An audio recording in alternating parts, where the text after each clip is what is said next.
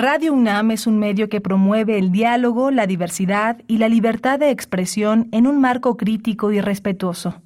Los comentarios expresados a lo largo de su programación reflejan la opinión de quien los emite, mas no de la radiodifusora.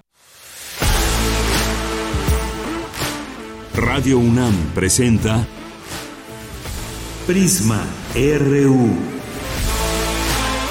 Una mirada universitaria sobre los acontecimientos actuales. Prisma RU. Relatamos al mundo.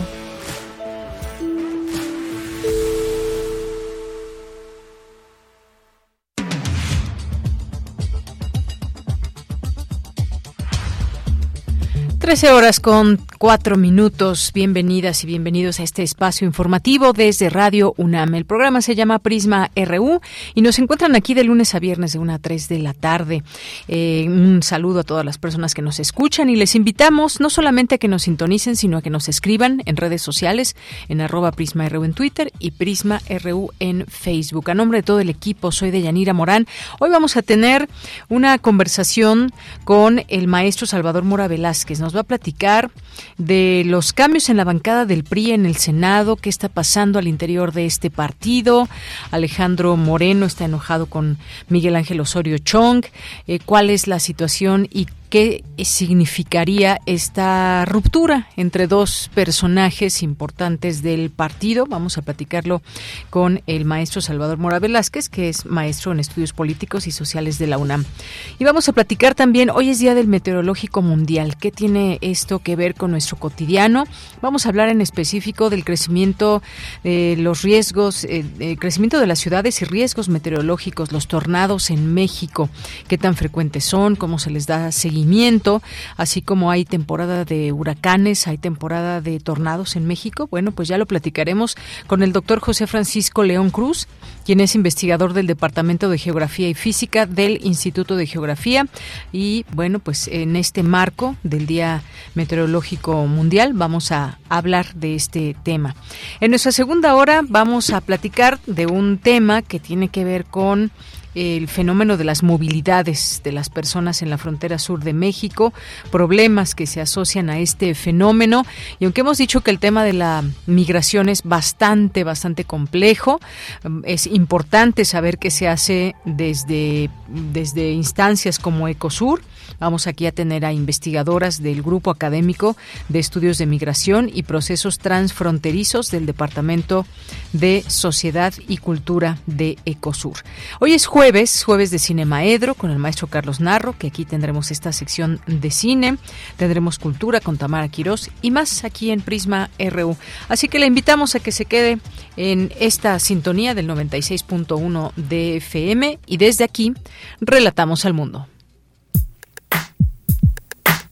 Relatamos al mundo. Relatamos al mundo.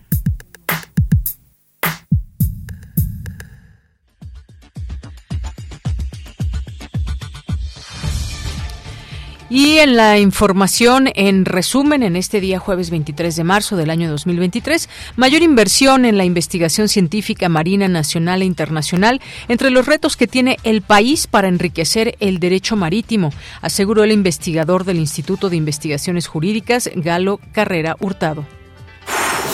Gaya Macarán, investigadora del Centro de Investigaciones sobre América Latina y el Caribe, aborda la figura de la mujer en el discurso nacionalista de Paraguay.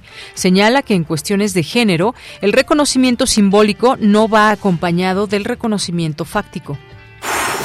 En la información nacional, el presidente Andrés Manuel López Obrador confirmó la muerte de José Noriel Portillo Gil, conocido como El Chueco, quien presuntamente es el autor del asesinato de dos sacerdotes jesuitas y otras dos personas en Cerocahui, Chihuahua.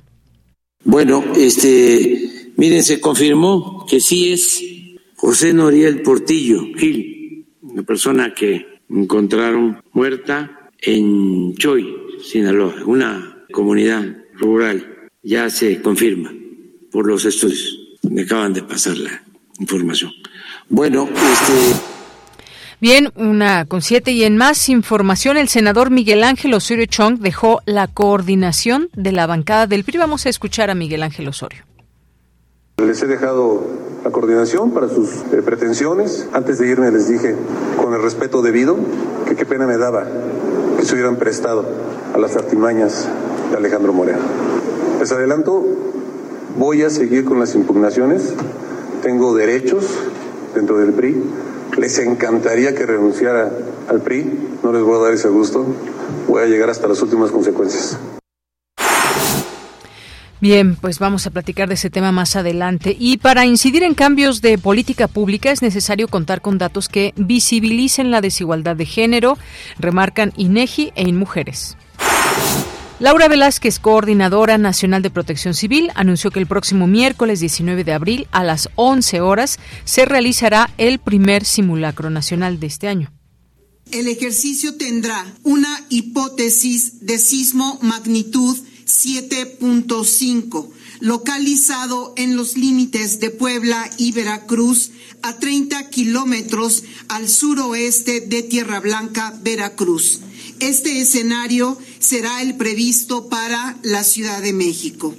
Considerando que no todas las entidades federativas están expuestas a, sufrir los efectos de un sismo, cada estado de la República Mexicana tiene la posibilidad de determinar la hipótesis que considere más adecuada en función de los riesgos identificados.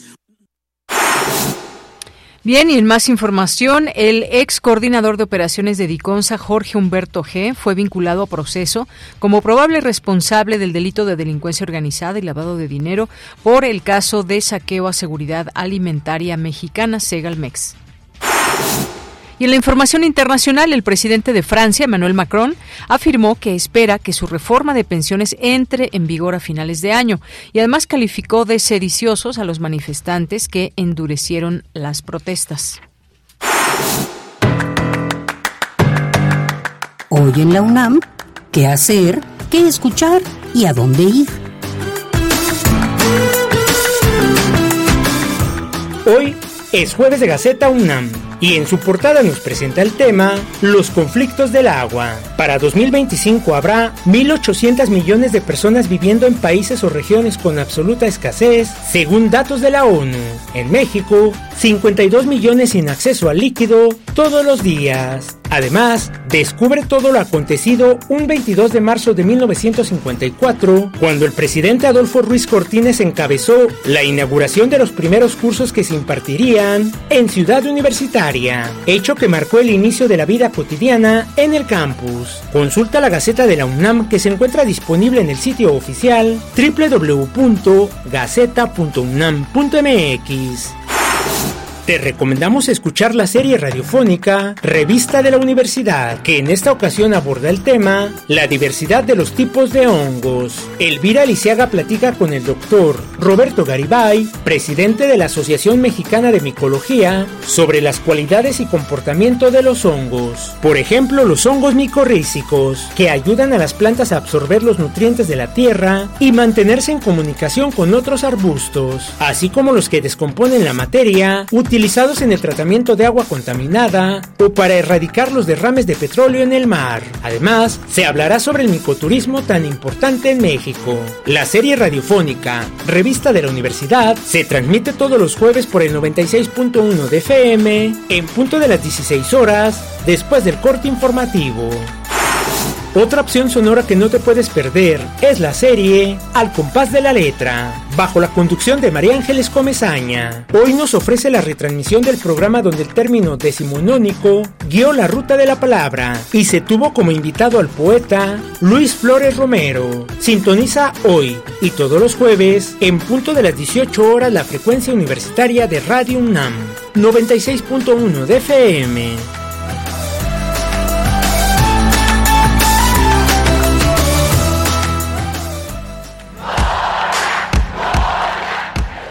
Campus RU.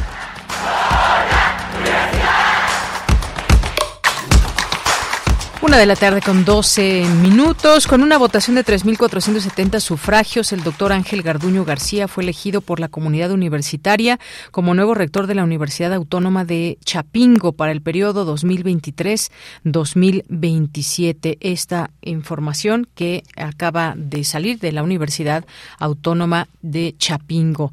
Bien, nos vamos ahora con nuestro campus universitario. Dulce García ya está lista. Analizan en la Facultad de Ciencias Políticas y Sociales de la UNAM la manera en la que se desarrolla la sociedad en la Ciudad de México. Cuéntanos, Dulce, muy buenas tardes. Así es, Deyanira. Muy buenas tardes aquí en el auditorio. Deyanira, con el objetivo de identificar y analizar representaciones juveniles sobre temas como la educación, la ciencia, la tecnología, la movilidad, la seguridad, entre otros, la Facultad de Ciencias Políticas y Sociales de la UNAM llevó a cabo el foro La Ciudad a Debate, a través del cual se propició una discusión no para separar, sino para unir y establecer acuerdos, de tal manera, de Yanira, que se reconociera también detrás de los procesos de exclusión los grandes esfuerzos para una inclusión más amplia de los sectores más desfavorecidos a lo largo del tiempo en nuestra sociedad. Así lo dijo el doctor Cristian Sánchez, académico del Centro de Estudios Sociológicos de la Facultad de Ciencias Políticas y Sociales, durante la inauguración de este encuentro, con el cual dijo se busca también que la Ciudad de México más que habitable y soportable, sea vivible y disfrutable. Vamos a escuchar. Aprovechando para ello las oportunidades que nos brinda la ciencia, la tecnología y la innovación, así como la participación ciudadana en el sentido democrático amplio, es decir, la democratización de nuestras interacciones de los diagnósticos y de las propuestas para resolver problemas. Un segundo objetivo consiste en establecer un diálogo de carácter inter y transdisciplinario para enfrentar colectivamente con rigor y responsabilidad los desafíos de integración en una ciudad cada vez más compleja y diferenciada, reconociendo los desafíos, pero también los avances logrados, las políticas locales exitosas que son insumos incuestionables para otros contextos similares e incluso para el país en su conjunto. Y bueno, Deyanira, en este marco se insistió en la necesidad de una ciudad autosustentable, construida mediante la negociación recurrente de quienes en ella participan. En ese sentido, la doctora Patricia Martínez Torreblanca, secretaria general de la Facultad de Ciencias Políticas y Sociales, dijo que es necesario tomar en cuenta que todos los días nos enfrentamos cara a cara con los desafíos que nos imponen los entornos urbanos inmediatos. ¿Cuáles son? Escuchemos sus palabras. Vivir en la Ciudad de México, transitarla, hablar de sus espacios, implica en muchas ocasiones sostener un estado de alerta, precaución, paciencia, goce, eh, que responde a sus ya características, eventualidades y a la contingencia del ser humano en sus entornos urbanos. Sus más de nueve millones de habitantes, 20 si consideramos ¿no? el Valle de México y la, y la interconexión urbana que tenemos, están siempre inmersos en dinámicas de convivencia en las cuales convergen dificultades y problemáticas cuyo origen bien puede estar en la carencia de la infraestructura, las incompetencias de algunos servicios, ¿no? La ineficiente o ausencia de protocolos, y bueno, Deyanira, no obstante, añadió que la observancia y la búsqueda de soluciones de todo cuanto nos eh, puede impedir una vida cotidiana de calidad puede darnos también el potencial para reinventar la ciudad y reinventarse como circuladores de esta sociedad y de esta ciudad. Esta es la información. Bien, Dulce, muchas gracias y buenas tardes. Gracias a ti, buenas tardes. Gracias. Vamos ahora con Cindy Pérez Ramírez. Resalta INEGI en mujeres la importancia de contar con datos sobre la brecha de género. ¿Qué tal, Cindy? Muy buenas tardes. Adelante. ¿Qué tal, Yanira? Es un gusto saludarte a ti y a todo el auditorio en el marco de la presentación del estudio Contar y Visibilizar las estadísticas de género y de cuidados impulsadas por la INEGI e InMujeres, presentada en el Colegio de México, la titular del Instituto de Estadística y Geografía, Graciela Márquez, afirmó que la información que ofrecen en el organismo se potencia se incide en la toma de decisiones. Y es que reveló que los datos apuntan a una gran brecha de género en la que se debe trabajar. Por ejemplo, con cifras enero pasado, 23.4 millones de mujeres estaban ocupadas tanto en el sector formal como informal. La mayoría se ubica en el sector servicios, casi 8 de cada 10. El 72.9% están incluidas en un rango de ingreso entre 1 y 2 salarios mínimos.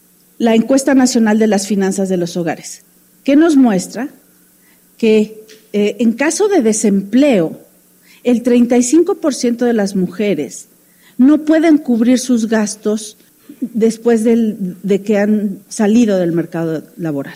Esta caracterización de la vida laboral de las mujeres y sus vulnerabilidades forma parte de los esfuerzos colectivos de mejorar la fuerte estadística en temas de género. Por su parte, Narin Gassman, presidenta del Instituto Nacional de las Mujeres, afirmó que los datos permiten visibilizar las brechas de desigualdad, por lo que ahora se debe trabajar en políticas públicas y colocar en la agenda pública del país la necesidad de tener un sistema nacional de cuidados. ¿Cómo cambiamos eh, los patrones culturales para que no haya siete de cada diez mujeres que hayan vivido violencia en su vida y cómo vamos también ajustándonos estos patrones que están cambiando en términos de eh, la violencia dentro del hogar, pero también fuera del hogar. Pensar lo que ha significado tener estos datos duros de decir las mujeres trabajamos tres veces más que los hombres, los hombres no se están ocupando de las tareas domésticas, del cuidado de los niños y de las niñas. Y realmente ha sido el centro de todo el trabajo que hemos hecho desde el Instituto Nacional de las Mujeres Deyanira, en otros datos, en las cuentas de Afore, las mujeres están 18% abajo que los hombres y esta cifra es del 14% en lo que se refiere a cuentas de ahorro. En el país, la tasa de participación laboral de las mujeres es de 46.2%, 30 puntos por debajo de los hombres, pero el 69% trabajo que realizan en los hogares está a cargo de ellas, lo que equivale al 19.1% del Producto Interno Bruto. Este es mi reporte. Cindy, muchas gracias y buenas tardes. Muy buenas tardes. Bien, importantes datos ahí de estas eh, del INEGI y de InMujeres. Vamos ahora a otra información con mi compañera Virginia Sánchez. El Instituto de Investigaciones Jurídicas de la UNAM presentó la conferencia magistral México y sus tareas pendientes en Derecho del Mar. ¿Qué tal, Vicky? Cuéntanos. Muy buenas tardes. Hola, ¿qué tal? Ya muy buenas tardes a ti y al auditorio de Prisma RU.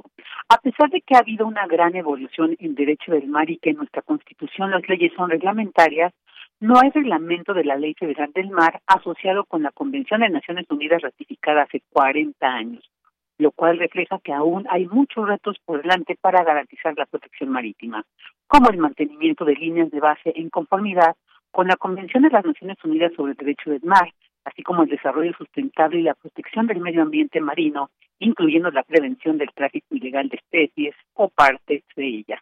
Así lo señaló Galo Carrera Gustavo, investigador del Instituto de Investigaciones Jurídicas de la UNAM, durante la conferencia magistral México y sus tareas pendientes en Derecho del Mar. Escuchemos. Incorporamos en ese reglamento el principio fundamental del desarrollo sustentable y la protección del, protección del medio ambiente eh, marino. Desde luego que sí. Por ejemplo, en este tema de la totoaba famosa, a mí me parece que una de las herramientas están en manos de ustedes, los juristas. ¿Por qué no se establece un convenio internacional entre la República Popular de China y México para prohibir el tráfico de especies y en particular esa parte de, la totoaba que les interesa, de la especie marina asociada con la captura incidente de el totoaba? La vaquita marina como especie en peligro de extinción precisamente por la pesca del totoaba. Otro de los retos que también refirió Carrera Hurtado es la coordinación de las legítimas necesidades de varios usuarios del mar, los recursos genéticos, los recursos minerales marinos y la biodiversidad, y las actividades de acuacultura y el manejo de especies invasoras, además del trato estratégico y sustentable de las islas de México. Y sobre todo enfatizó la inversión para la investigación científica marina nacional e internacional, la más costosa que hay. Escuchemos lo que dijo al respecto. Nosotros podemos hacer trabajo de laboratorio, de química, de física en un laboratorio, en esta universidad, en cualquier lado. Pero para ir a obtener datos al mar se requiere de una inversión considerable y es fácil decir hoy en día que muchas universidades del mundo fuera de México tienen más capacidad de investigación científica marina que todo México. Una universidad en el extranjero puede tener en ocasiones mayor capacidad de investigación. Y para un país que tiene dos océanos y tres mares, el Golfo de México, el Caribe y el Pacífico, y una región de un mar eh, interno como lo es el Golfo de California, pues obviamente eso se paga solo. Ese es nuestro mejor interés, invertir en la investigación científica marina, porque tenemos que cuidar ese ambiente. Y bueno, todo esto dijo se puede hacer en un reglamento, por lo que es el reto principal. Ella, esta es la información. Vicky, muchas gracias y buenas tardes. Buenas tardes. Continuamos. Prisma RU. Relatamos al mundo. Una de la tarde con 22 minutos. Le decíamos al inicio del programa sobre lo que sucedió en las últimas horas ahí en el PRI y que eh, Miguel Ángel Osorio Chong, senador del PRI, dejó la coordinación parlamentaria del partido eh, del PRI la tarde de ayer, luego de que legisladores de ese mismo partido solicitaran una reunión extraordinaria para buscar su remoción. En una conferencia de prensa, el exsecretario de Gobernación en el gobierno de Enrique Peña Nieto dijo que no se va a ir del Senado Y que va a seguir trabajando ya que no dará el gusto a la dirigencia del PRI de abandonar el partido. Señaló además al líder nacional del PRI, Alejandro Moreno, como responsable de la maniobra con la que se logró su destitución y dijo que, aunque no tenía nada contra los senadores priistas por la decisión, sí estaba seguro que el exgobernador de Campeche estaba detrás de esta decisión.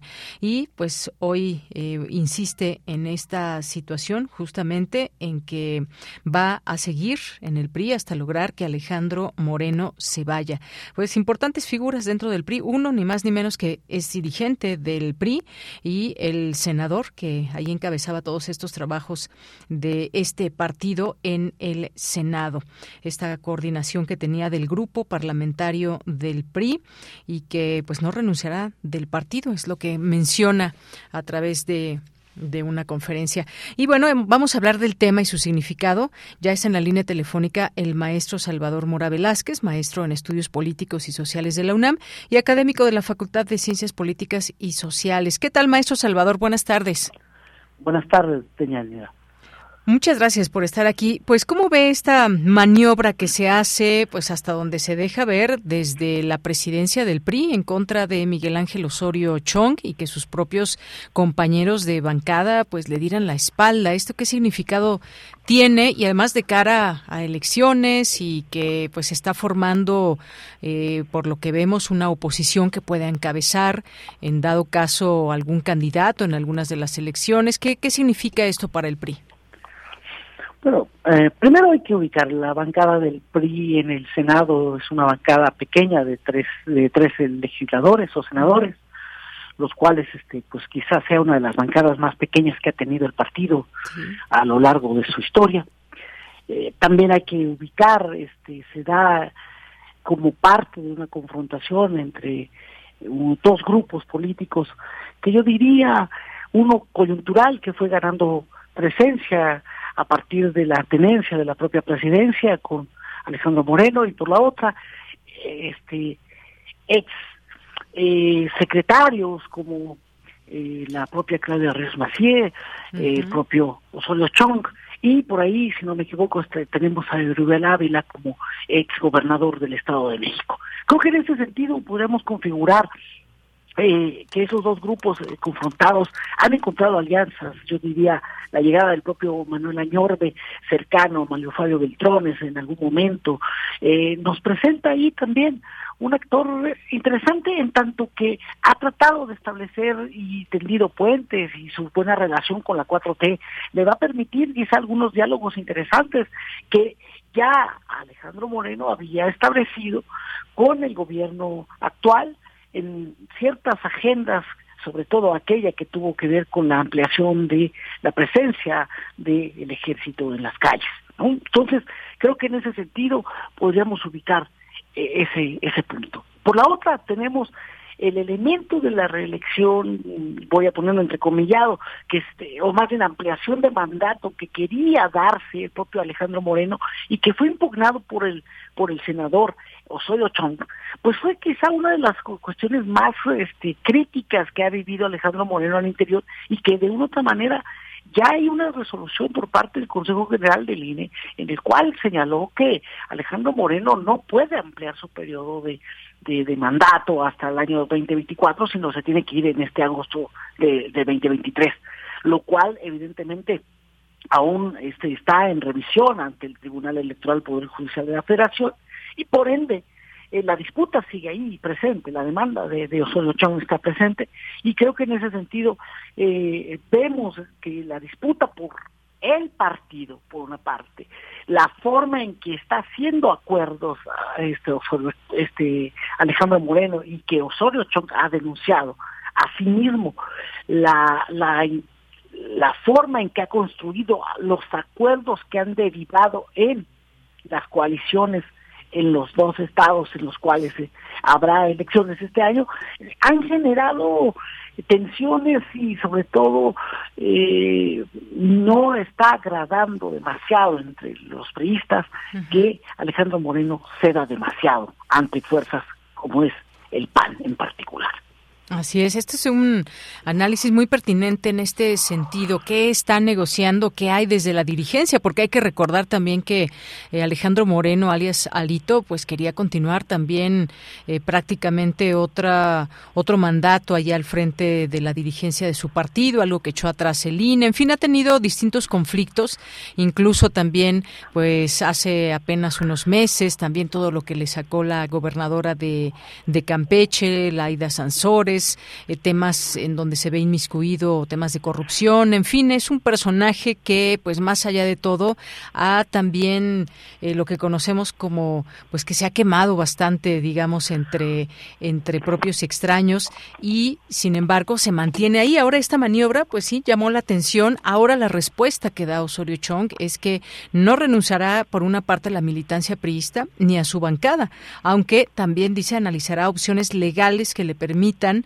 eh, como militante de su, de su partido, del PRI, seguir con impugnaciones en contra de Alejandro Moreno. Así que esto, sin duda, pues más allá de cohesionar en un momento donde el PRI, como usted decía, es una bancada pequeña, en donde ha perdido muchos espacios a lo largo de los últimos años el PRI, después de que se fue ya el expresidente Enrique Peña Nieto, pues más aún se ha, digamos, agudizado gubernaturas en las que ha perdido, en fin, es un partido eh, que otrora muy poderoso, ahora se ve bastante disminuido y además de ello, ahora con esta confrontación. De cara a las elecciones, ¿qué podemos decir? Digo, si bien esto sucedió en el Senado, pero está involucrado este eh, el dirigente del PRI. ¿Qué, vemos de cara a los próximos eh, comicios en Coahuila, Estado de México, hacia incluso hacia la presidencia con este partido, maestro?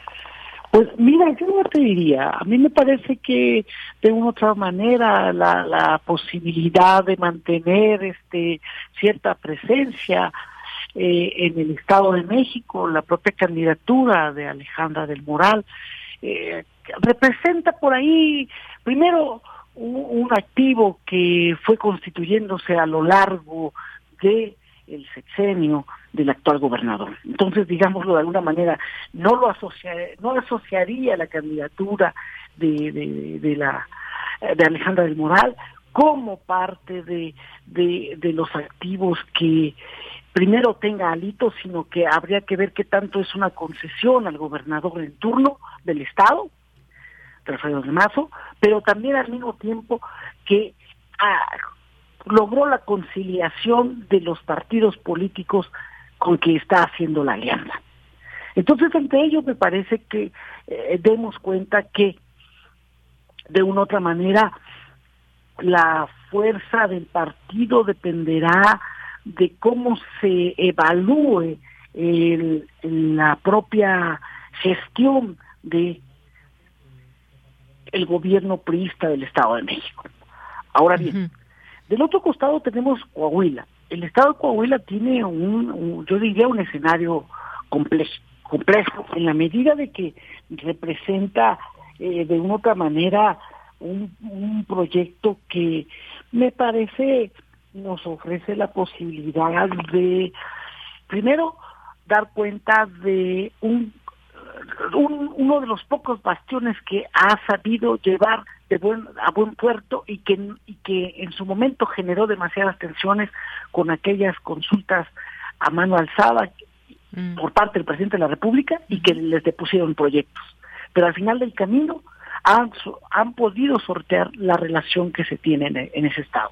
Ahora bien, eso no necesariamente le va a generar al PRI la posibilidad de, de garantizarse una, una presencia y una dominancia eh, en ese en ese espacio territorial. Todo dependerá, desde luego, de cuánto se llega a fracturar el partido Morena en ese estado. Cosa que no está pasando en el Estado de México. En el Estado de México el grupo Texcoco, al cual, del cual Delfina Gómez. Este, Gómez es miembro, pues me parece que lleva y tiene mucho apoyo que con las digamos la salida de, de, aduanas de Horacio Duarte pues fueron acomodando todo para que el Estado de México esté muy bien delimitado para hacia dónde se puede decantar la balanza. En el caso de, de Coahuila me parece que allí habrá mucha fortuna, yo diría, si encontramos un discurso proactivo, un discurso que decante y aquellos votos que no que se van a disputar entre eh, los dos, eh, el candidato del PT y el candidato de Morena, eh, evidentemente podría resultar ganador el candidato de la alianza que evidentemente pueda cohesionar a los este coahuilenses en su favor. Pero creo que dentro de esto, me parece que dentro de, esta línea eh, hay demasiados elementos que nos hablan de una, eh, voy a decirlo, pobreza en tanto que es un partido que eh, ya no llama a la unidad de toda de toda su militancia. La propia gestión de Alito ha representado una tensión y rupturas internas que al final del camino quizá todavía no vemos el punto final, sino estamos en los inicios de una batalla que puede verse reflejado en saber y en ubicar quién será propiamente la propuesta, por lo menos de precandidato para 2024 y quizá no necesariamente salga del Partido Revolucionario Institucional el candidato a la presidencia de la República.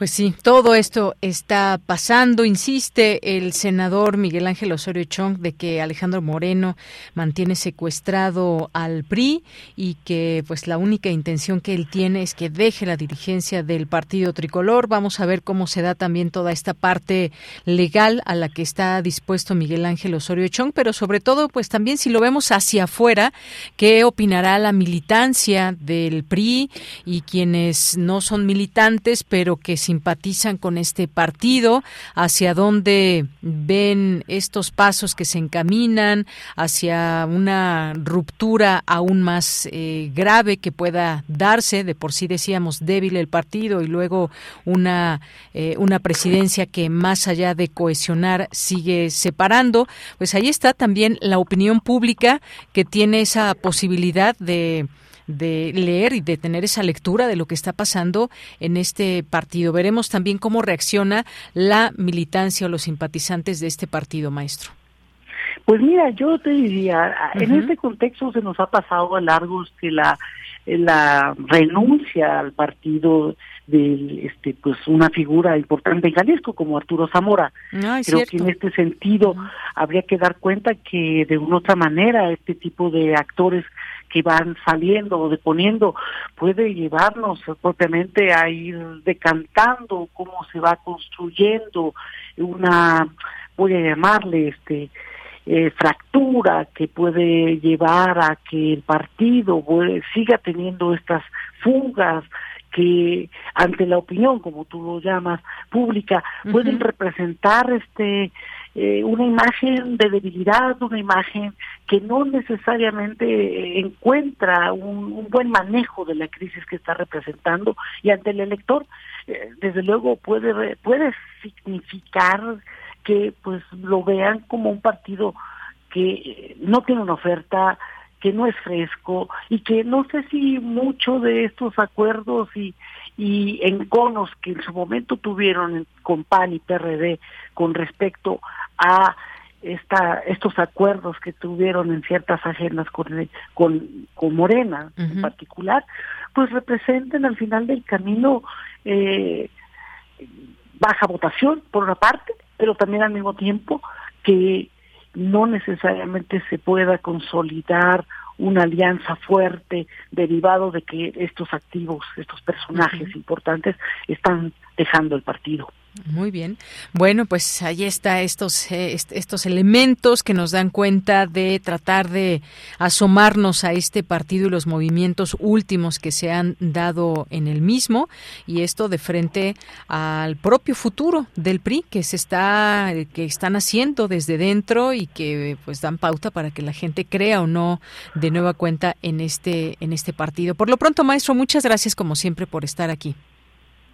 Te agradezco mucho y que tengan buena tarde. Igualmente para usted, muchas gracias, maestro Salvador Mora Velázquez, maestro en estudios políticos y sociales de la UNAM y académico de la Facultad de Ciencias Políticas y Sociales. Y siempre es importante mencionarlo, eh, nos podemos sorprender, admirar qué ha pasado a lo largo de todo estos, de todas estas décadas en que el Partido Revolucionario Institucional tuvo un poder inmenso en este país, era quien ponía y quitaba presidentes, los presidentes en turno de prácticamente a quién sería su sucesor y un tema de poder ahí extraordinario, quiénes eran nombrados secretarios, quiénes eran los más cercanos a ese poder, como durante muchos años no solamente ostentaron el poder, sino se hicieron de él de muchas y muchas múltiples maneras que podemos reflexionar en torno a lo que es ese partido en nuestro país, el creador de instituciones por una parte, eh, un partido que se corrompió por sí solo, y que ahora tiene poco que ofrecer a sus militantes,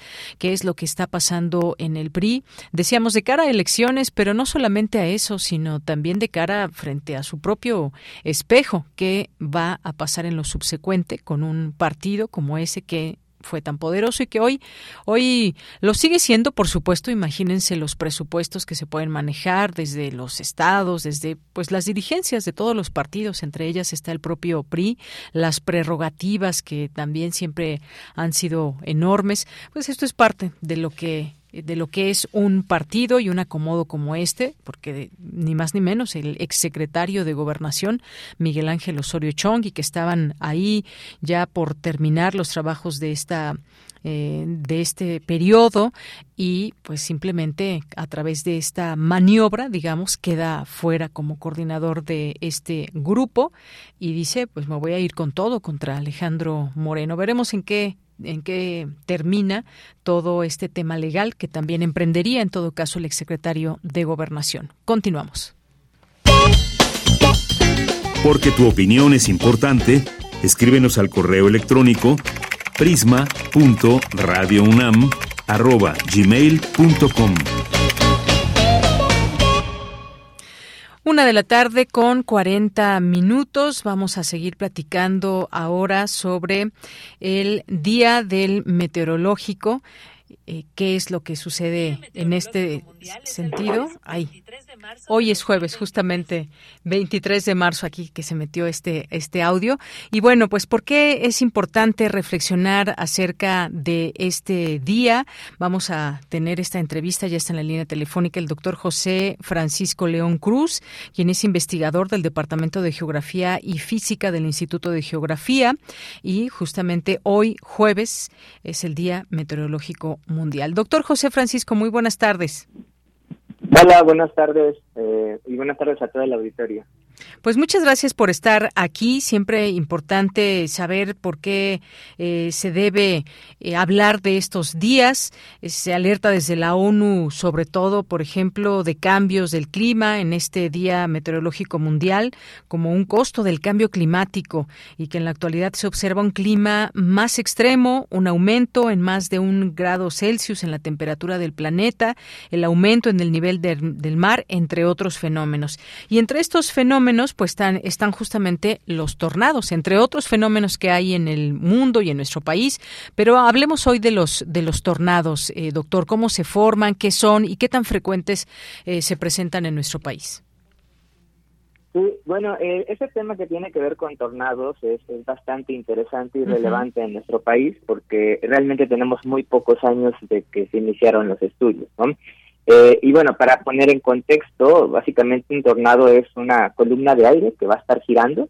Esta columna de aire debe estar en contacto con el suelo y pues tiene que extenderse básicamente desde el suelo hasta la base de una nube. ¿no? Estas, estas nubes son estas típicas nubes de que se forman por ahí del verano principalmente, ¿no? En el Valle de México, aunque también en estas épocas hemos tenido algunas. nubes de tormenta, ¿no? Eh, y esta conexión entre la nube eh, y el suelo en forma de un embudo, pues es lo que se conoce básicamente como tornado, ¿no?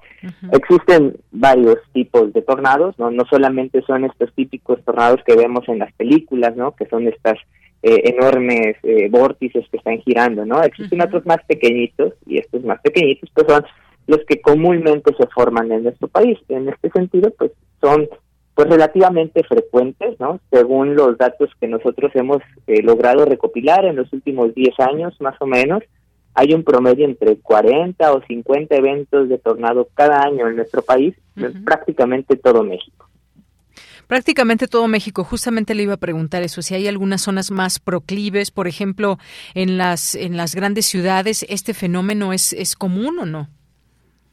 Sí, bueno, realmente eh, hemos identificado en las últimas eh, trabajos que hemos hecho que existen zonas donde se documentan más, ¿no? Estas zonas son principalmente en el centro del país, a lo largo de una zona que se conoce como la faja volcánica, que es básicamente desde la parte central de Veracruz hasta Nayarit, ¿no?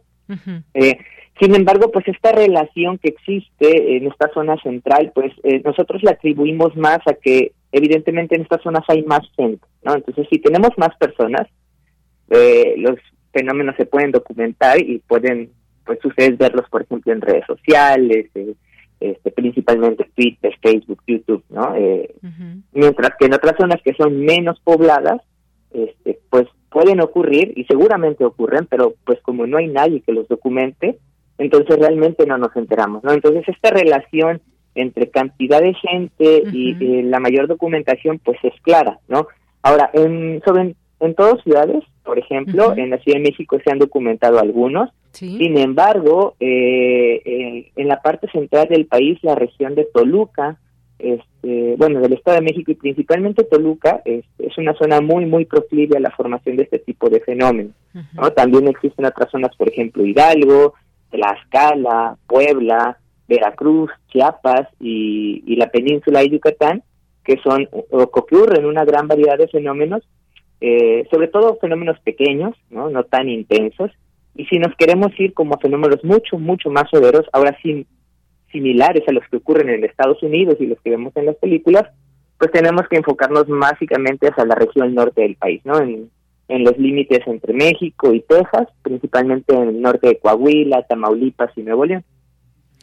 Bien, pues sí, importante saber también que en ciudades, aunque no sea tan común, por ejemplo en la Ciudad de México, sí se han registrado algunos fenómenos de este tipo. Le preguntaba por ciudades porque también eh, las ciudades de nuestro país tienen distintos climas, en unas se encuentran en el norte, sur, centro, en fin, cada una tiene sus propias características. Hay una investigación, doctor, que usted encabeza justamente para conocer el riesgo de los tornados. Platíquenos sobre, sobre esa investigación. Sí, pues desde hace ya algunos años nos, bueno, inicialmente nos enfocamos a investigar lo que eran las características meteorológicas de los tornados, ¿no? Eh, y con el paso de los años nos, nos dimos cuenta de que era eh, sumamente importante también conocer sobre la percepción de la, de la población de estos fenómenos, pero también sobre cuáles eran las condiciones que hacían que cierta población o ciertos grupos de la población fueran vulnerables al impacto de estos fenómenos naturales. ¿no?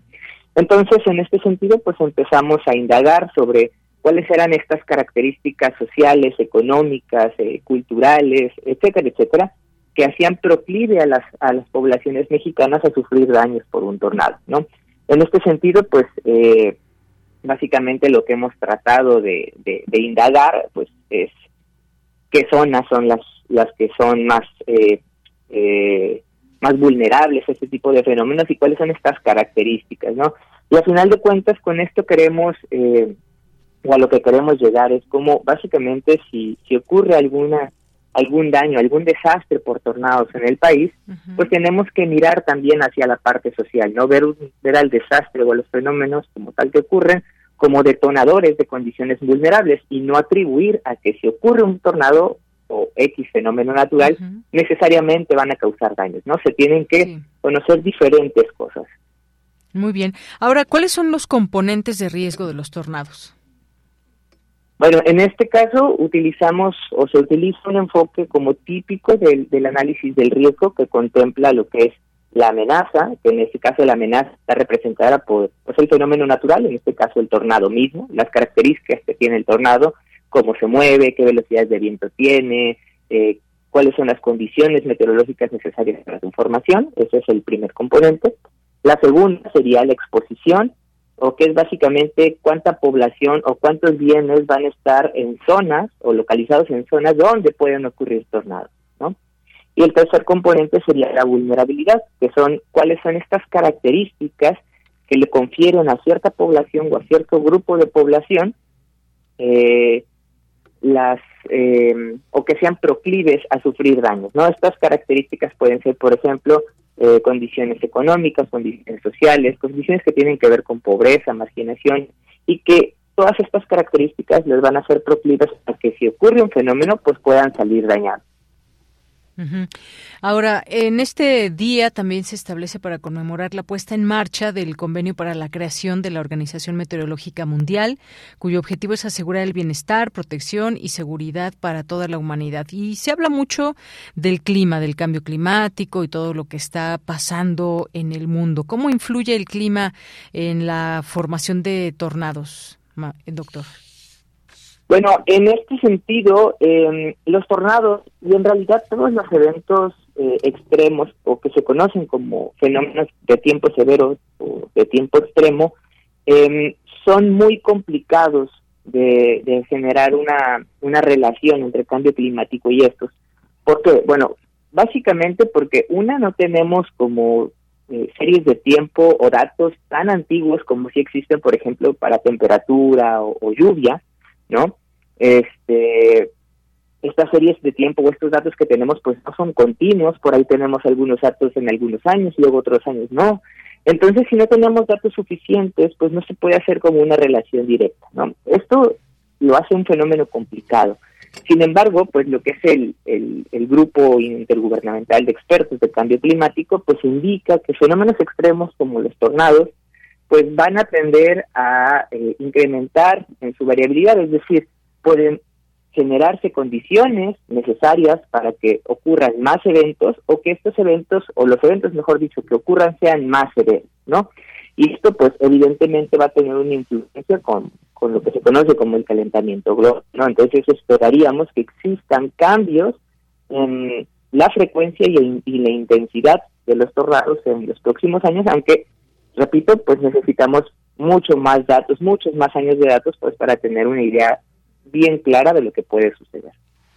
Muy bien, y pues ya para ir cerrando, eh, doctor, así como hay un monitoreo, por ejemplo, cuando hablamos de huracanes, siempre se da este monitoreo de estas formaciones que se van haciendo en alguna parte del mar, hacia dónde se dirige, cuáles son las coordenadas, la intensidad incluso de un huracán o algunos otros eh, fenómenos como tsunamis y demás. ¿Qué pasa con los con los tornados? ¿Se puede llevar a cabo un monitoreo? Este es un tema también súper interesante porque eh, realmente el, tiempo de vida de un tornado es muy pequeñito, ¿no? Estamos hablando de minutos hasta, en casos muy extremos, una hora, dos horas, ¿no?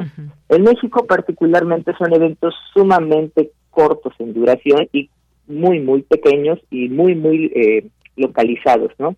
Entonces, esto dificulta lo que es el monitoreo se puede realizar monitoreo con ciertas herramientas tecnológicas. Por ejemplo, hay unas cosas que se llaman radares meteorológicos, ¿no? Que lo que te permiten es visualizar la nubosidad, ¿no? Pero no te dicen dónde está un tornado, ¿no? E, esa es una de las cosas bien, bien importantes. Ahora, la visualización de los eventos y el monitoreo, incluso en países que tienen mucha tecnología y que están sumamente desarrollados, por ejemplo en Estados Unidos, no se puede confirmar la presencia de un tornado si no tenemos un observador en tierra que lo esté confirmando. Entonces, eh, pues esto complica mucho las cuestiones de monitoreo, ¿no? Entonces, lo que se ha optado eh, a nivel mundial eh, es identificar las zonas propensas para la formación de tormentas muy intensas y si estas tormentas muy intensas tienen las características, pues para que se pueda formar algún tornado y se delimita como una zona más o menos definida, pero estamos hablando de decenas de kilómetros cuadrados, donde posiblemente pueda desarrollarse un tornado. Entonces, eh, sí se puede, eh, pero repito, necesitamos uno, pues tecnología de punta, ¿no? Que eh, desgraciadamente, desgraciadamente, perdón, en México no tenemos demasiados radares meteorológicos.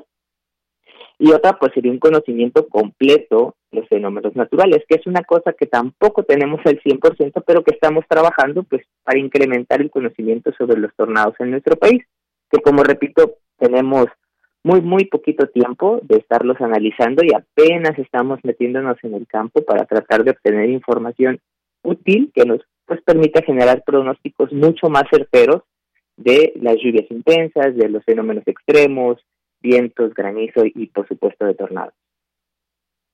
Bien, doctor, pues muchas cosas que aprender en torno a este tema y justamente queríamos traer esta reflexión en un día importante como lo es esta efeméride que es el Día Mundial del Meteorólogo y todo lo que lleva a cabo una persona que se dedica a todo esto, investigadores que como usted pues nos acercan estas posibilidades de conocer desde el Departamento de Geografía, eh, desde el Instituto de Geografía, pues todos estos datos.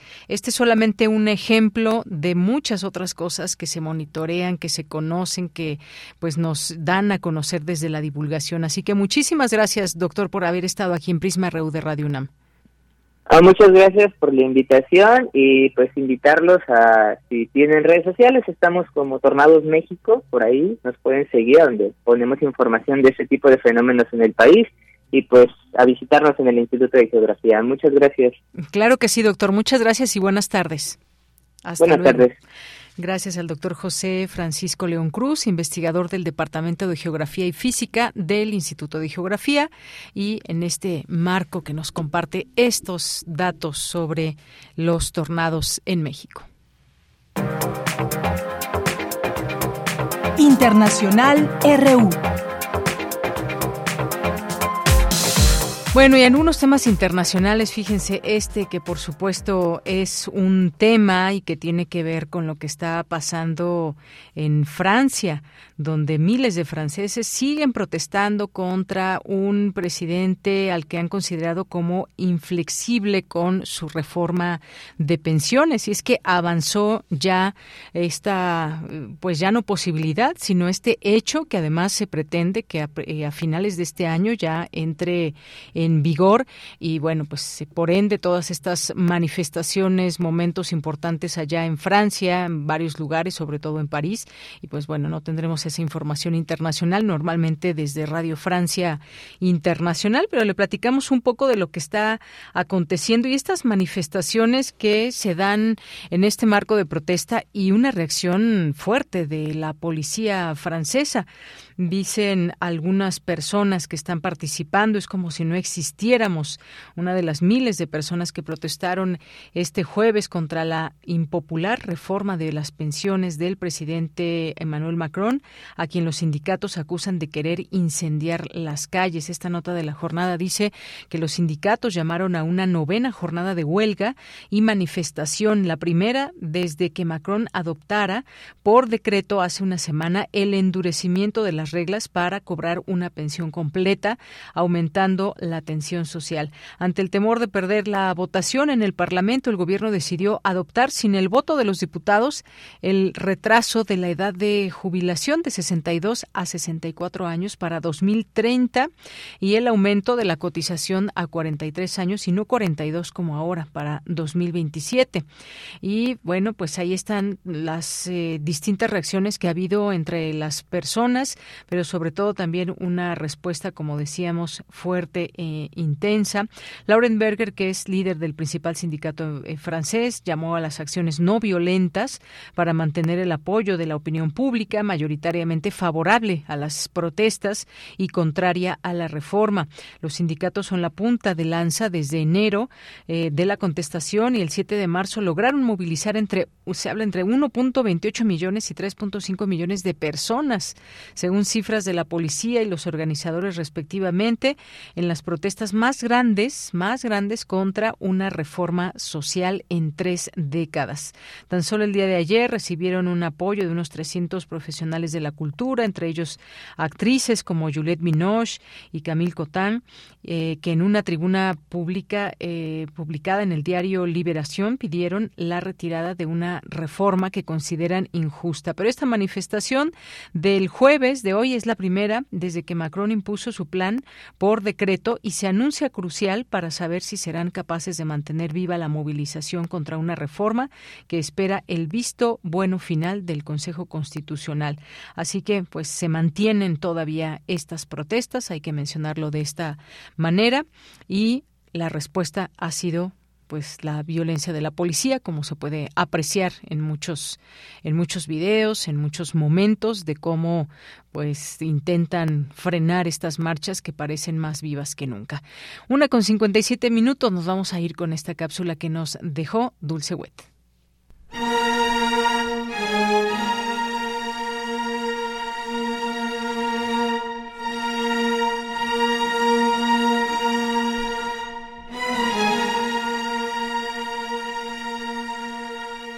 Los saluda Guillermo Villarreal, director huésped de la Orquesta de Cámara de Bellas Artes. Y los invito el día de hoy a que nos acompañen en un concierto imperdible en la sala Manuel M. Ponce a las 8 de la noche, con una repetición el próximo domingo 26 en el Conservatorio Nacional de Música al mediodía, con un programa que encabezará el Intermezzo de Goyescas de Granados, es una versión para orquesta de cuerdas fabulosa. Posteriormente, el estreno absoluto de eh, Murales de Maxime McKinley, un compositor canadiense que escribe esta obra para la Orquesta de Cámara de Bellas Artes y para el solista, el maestro Pablo Gómez. Y posteriormente haremos de Robert Fuchs la serenata número 2, una obra deliciosa hecha a finales del siglo antepasado, de este compositor poco valorado, pero que fue eh, maestro de Sibelius, Mahler, Korgold y uno de los compositores preferidos de Johannes Brahms. Brahms hablaba maravillas de él. Quiero decirles que Brahms tenía un mal carácter, entonces es una garantía realmente. Es un programa muy ameno. La obra de estreno cuenta con el patrocinio del Departamento de Cultura del Gobierno de Quebec y es la primera vez que el gobierno de Quebec paga una obra para que se toque en el extranjero. Es un evento muy, muy importante. Están todos invitados. Personalmente estoy muy contento ya que es mi debut con Orquesta de Cámara de Bellas Artes. Ha sido una semana espléndida y estoy seguro que el día de hoy van a gozar el concierto que haremos en la sala Manuel M. Ponce a las 8 de la noche con la Orquesta de Cámara de Bellas Artes. Yo les puedo asegurar que va a ser el mejor concierto que van a escuchar este jueves en la noche. Y si no, el domingo en el Auditorio Silvestre Revueltas del Conservatorio Nacional de Música. Los esperamos.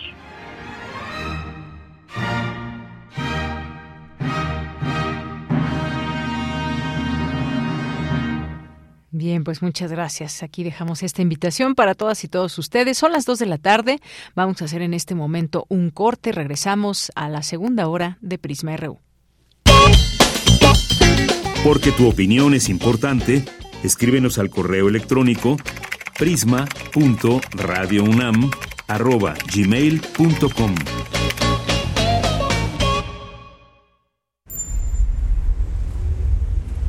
XEUN 96.1 de frecuencia modulada.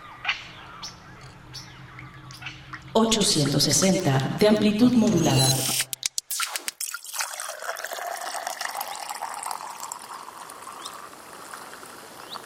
Radio UNAM. Experiencia sonora.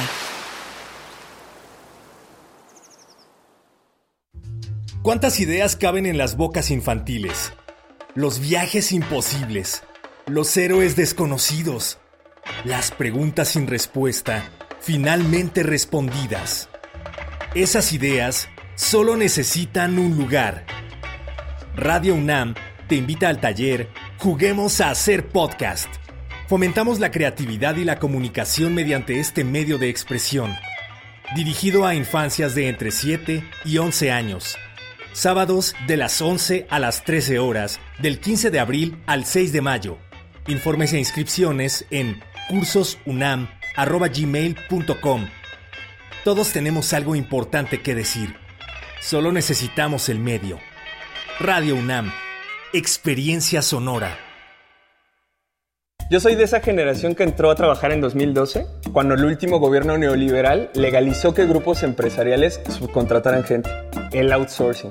Cuando yo llegué a este call center me la pasé muy mal, la peor chamba que tuve. No respetaban tus bonos, el derecho de antigüedad, la pensión y te daban tres minutos para ir al baño. Pero cuando Morena anunció en 2021 que iba a poner fin a estas prácticas, sentí que se hizo justicia. Creo que el modelo está cambiando. Para mí Morena es eso, poner primero al trabajador. Morena Música que sensibiliza la vida. Asómate a su mundo. Panorama del Jazz con Roberto Aimes. Lunes a viernes a las 19 horas por el 96.1 de FM. Radio UNAM. Experiencia sonora. Vladi y su legado la pintura como entidad, ¿no? La pintura no. Todavía hoy día yo rechazo la comercialidad como una expuridad, ¿no? Me, da vergüenza vender, Y, creo que el pintor no debe vender prácticamente. Acompáñanos a descubrir y a conocer a Vladi, pintor, muralista, dibujante y grabador, en sus propias palabras, al lado de sus alumnos, estudiosos, críticos y curadores de arte sábados y domingos del 25 de marzo al 23 de abril a las 13.30 horas por el 96.1 de FM. Radio UNAM. Experiencia sonora.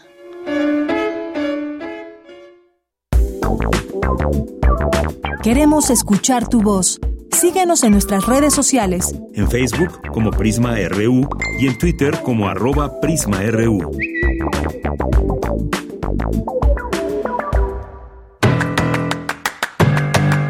Mañana en la UNAM, ¿qué hacer? ¿Qué escuchar?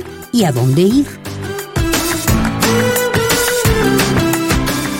En el portal de la Dirección General de Publicaciones y Fomento Editorial de la UNAM puedes adquirir libros de diferentes disciplinas y temas. Te recomendamos la obra entre desastres y resurgimientos, cambio sociopolítico y cultura cinematográfica en México, 1968-2018, de los autores Francisco Peredo Castro y Federico Dávalos Orozco, quienes analizan la cultura fílmica nacional e internacional durante los últimos 50 años. Consulta el catálogo de la Dirección General de Publicaciones y Fomento Editorial de la UNAM, que se encuentra disponible en el sitio oficial www libros.unam.mx.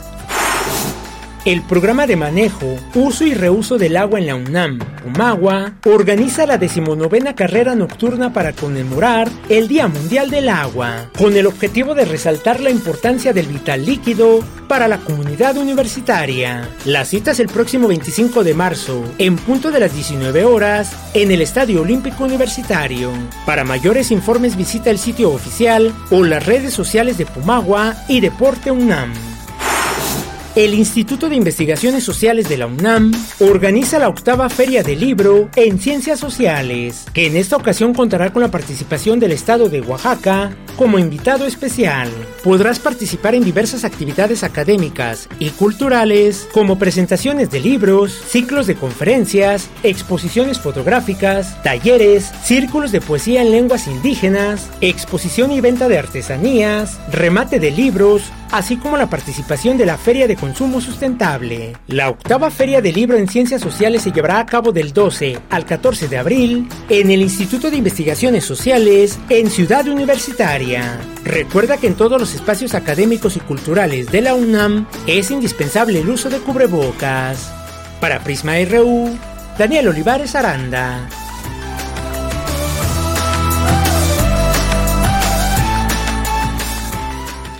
Bien, continuamos. Muchas gracias por seguir en esta segunda hora de Prisma RU.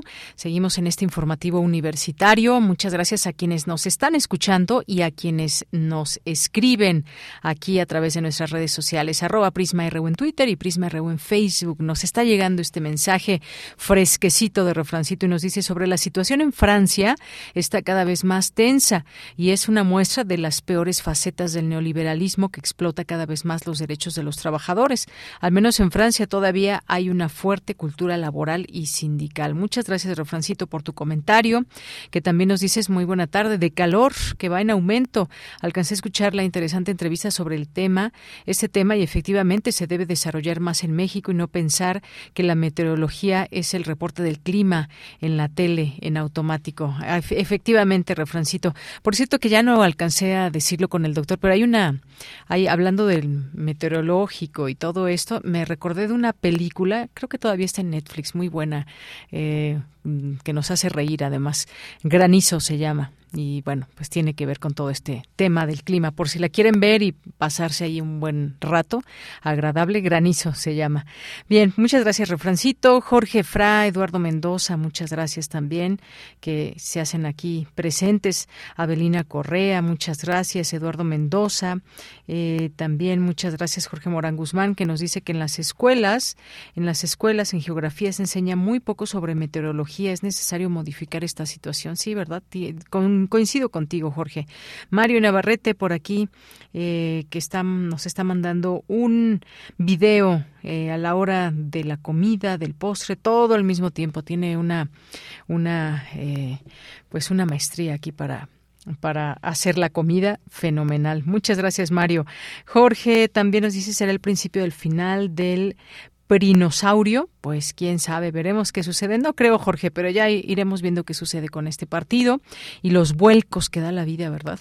Dice, en México hemos sido muy indiferentes en relación a nuestros mares, lo cual es muy muy grave. Urge cambiar la esta actitud en todos los ámbitos que sea posible. Hagámoslo ya todos. Gracias. Verónica Ortiz Herrera, buenas tardes. Quiero mandar saludos al querido maestro Carlos Narro. Quisiera saber si tendrá algún análisis de la película Que Viva México del director Luis Estrada.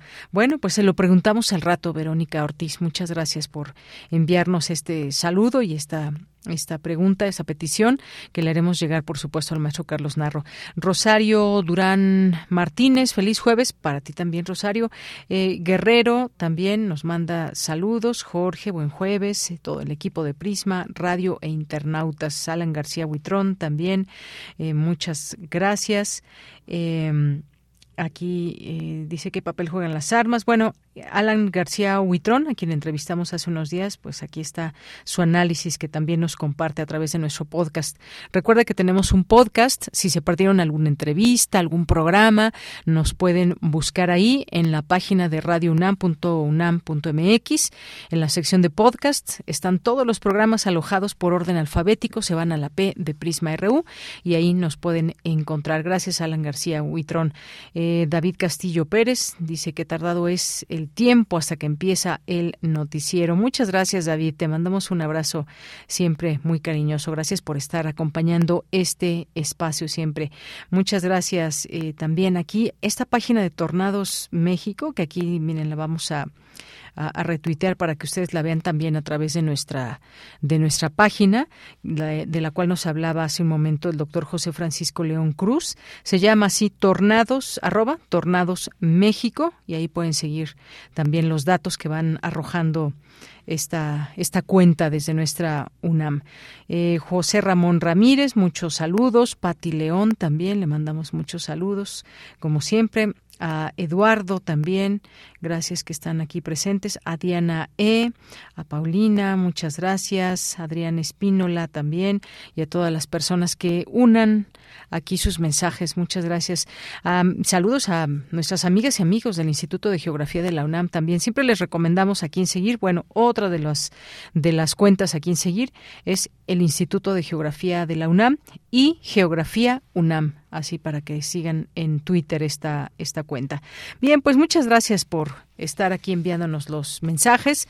Gracias a quienes nos escriben en Facebook también. Ahorita, ahorita buscamos si hay mensajes para mandarles saludos, pero por lo pronto nos vamos a la información en esta segunda hora, en este jueves 23 de marzo. La figura de la mujer en el discurso nacionalista de Paraguay. ¿Qué hay que decir sobre ello? Cristina Godínez nos informa. Adelante, Cristina. Hola, ¿qué tal, Deyanira? Un saludo para ti y para el auditorio de Prisma RU. En el Centro de Investigaciones sobre América Latina y el Caribe de la UNAM, Gaya Macarán, investigadora del centro, presentó la conferencia La más gloriosa, la figura de la mujer en el discurso nacionalista de Paraguay. La académica expuso que la idea es tener un acercamiento tanto al discurso como a la imagen femenina en ese país del Cono Sur e inició con una frase del Papa Francisco en 2015, durante su visita en Paraguay, eh, dijo, Dios bendiga a la mujer paraguaya, la más gloriosa de América.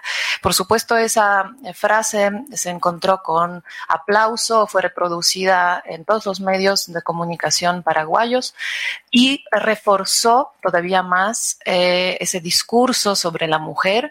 Por supuesto, el Papa no inventó la frase, sino más bien em, prestó lo que ese, como se llamaba la mujer en Paraguay, lo que ya circulaba en el entorno, digamos, nacional paraguayo. Gaya Macarán expuso que los mitos nacionales son comúnmente aceptados, por lo que es muy difícil romper con ellos. Y resaltan el aporte de las mujeres en la creación y la conservación física y espiritual de la nación, donde las mujeres son importantes.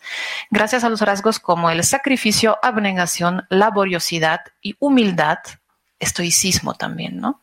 Proyectados como atributos inseparables de la feminidad. ¿sí? Ser mujer es ser así. Si no eres así o no quieres ser así, algo pasa con tu ser mujer, con tu feminidad. No eres mujer de verdad. Tanto el discurso oficial como la literatura, la prensa nacionales difunden la misma imagen de la mujer paraguaya y con el mismo tono altisonante, subrayando su excepcionalidad y su valiosa contribución a la patria. El reconocimiento simbólico no va, sin embargo, acompañado de reconocimiento, fáctico, siendo la sociedad paraguaya profundamente patriarcal y conservadora en cuestiones de género. Deyanira, la investigadora, concluye que la sociedad paraguaya, como en muchas otras, el discurso en materia de género está muy alejado de la realidad. Este es mi reporte. Buenas tardes. Gracias, Cristina. Muy buenas tardes. Vamos ahora con otra invitación que nos deja Dulce Wet.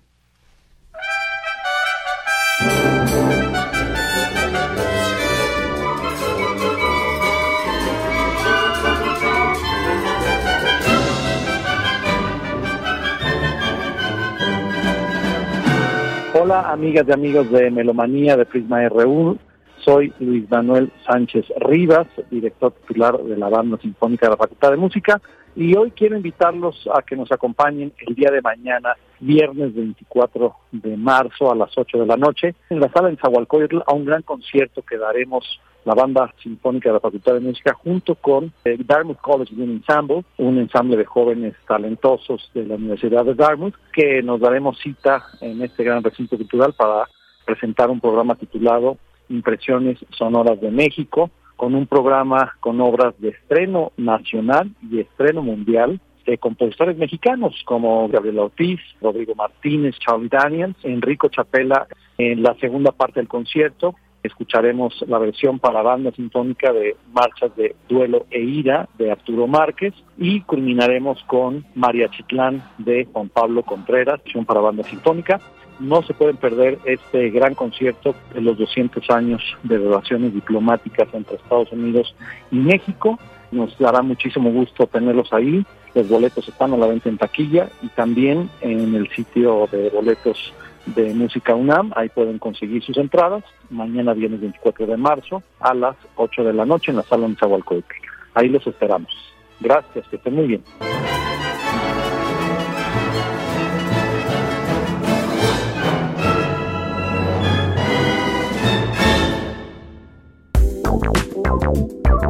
Queremos escuchar tu voz. Síguenos en nuestras redes sociales. En Facebook como Prisma RU y en Twitter como arroba PrismaRU. Dos de la tarde con 16 minutos. Vamos a hablar de un grupo académico y lo que se, lo que realizan dentro de un grupo académico integrado por investigadores e investigadoras de las ciencias sociales y las humanidades que se enfocan desde diversas perspectivas y dimensiones en el estudio de temas, aspectos, procesos y fenómenos sociales, económicos, culturales y políticos de dos tipos, los transfronterizos y los de movilidad humana, con particular atención a la migración. El trabajo de sus miembros tiene tres objetivos principales, generar investigación de vanguardia en y sobre las regiones transfronterizas, donde las y los investigadores laboran, forman eh, recursos eh, humanos de alto nivel y buscan sinergias con otros sectores, ya sea académicos, gubernamentales y sociales, para atender y trabajar en iniciativas de interés común y beneficio social. Y hoy tenemos a tres doctoras que forman parte de este grupo académico de estudios de migración y procesos transfronterizos del Departamento de Sociedad y Cultura de Ecosur. Son tres investigadoras a quienes presento, que son eh, Marta Luz Rojas Weisner, Tania Cruz Salazar y María Guadalupe Ortiz Gómez.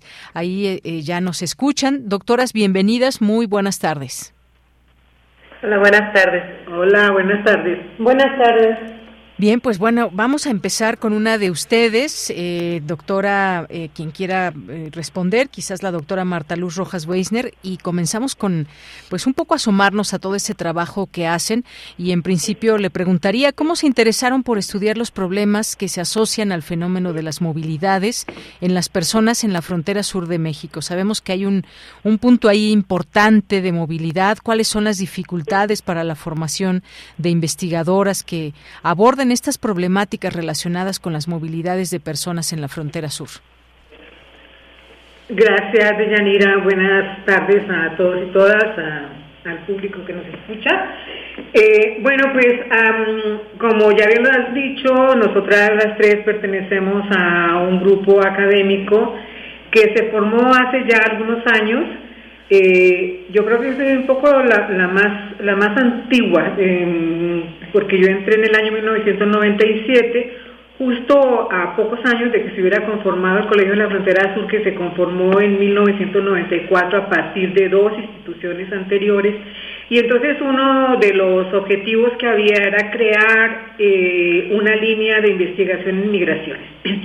Pues, eh, en ese entonces había esta preocupación por voltear a eh, estudiar lo que pasaba en la frontera sur y justo un año después de que se conformó ese grupo que se conformó con algunos investigadores que ya estaban en, el Colegio de la Frontera Sur, pero en otra área de economía, este, y que ya trabajaban algunos, ellos ya trabajaban temas de migración, pues a, ese, al año, en el año 1998, pues el huracán Mitch eh, provocó, generó una eh, llegada de personas eh, provenientes de Centroamérica, en particular de Honduras y de Guatemala, eh, en mucho más número que lo que se producía normalmente, no lo que se veía en la región. Y para algunos de nosotros desde ahí comenzamos a interesarnos y preocuparnos por el tema.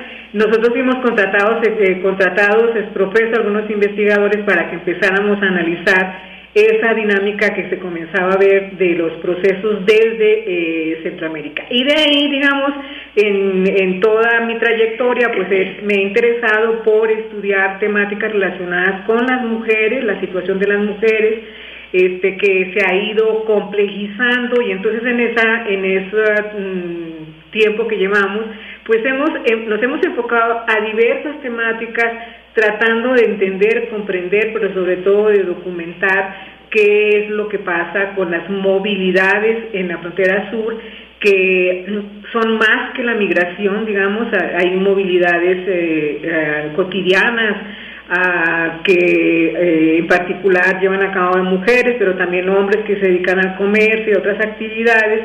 Entonces hay una gama de situaciones que lo que hemos tratado nosotros de enfatizar es que no todo lo que pasa por la frontera sur es migración en tránsito. También hay personas que son inmigrantes, hay personas que se mueven cotidianamente entre las fronteras, Eh, además, hay personas que van de paso, pero también personas que salen de esta región, eh, chapanecas y de, y de los otros estados hacia Estados Unidos, hacia el norte de México.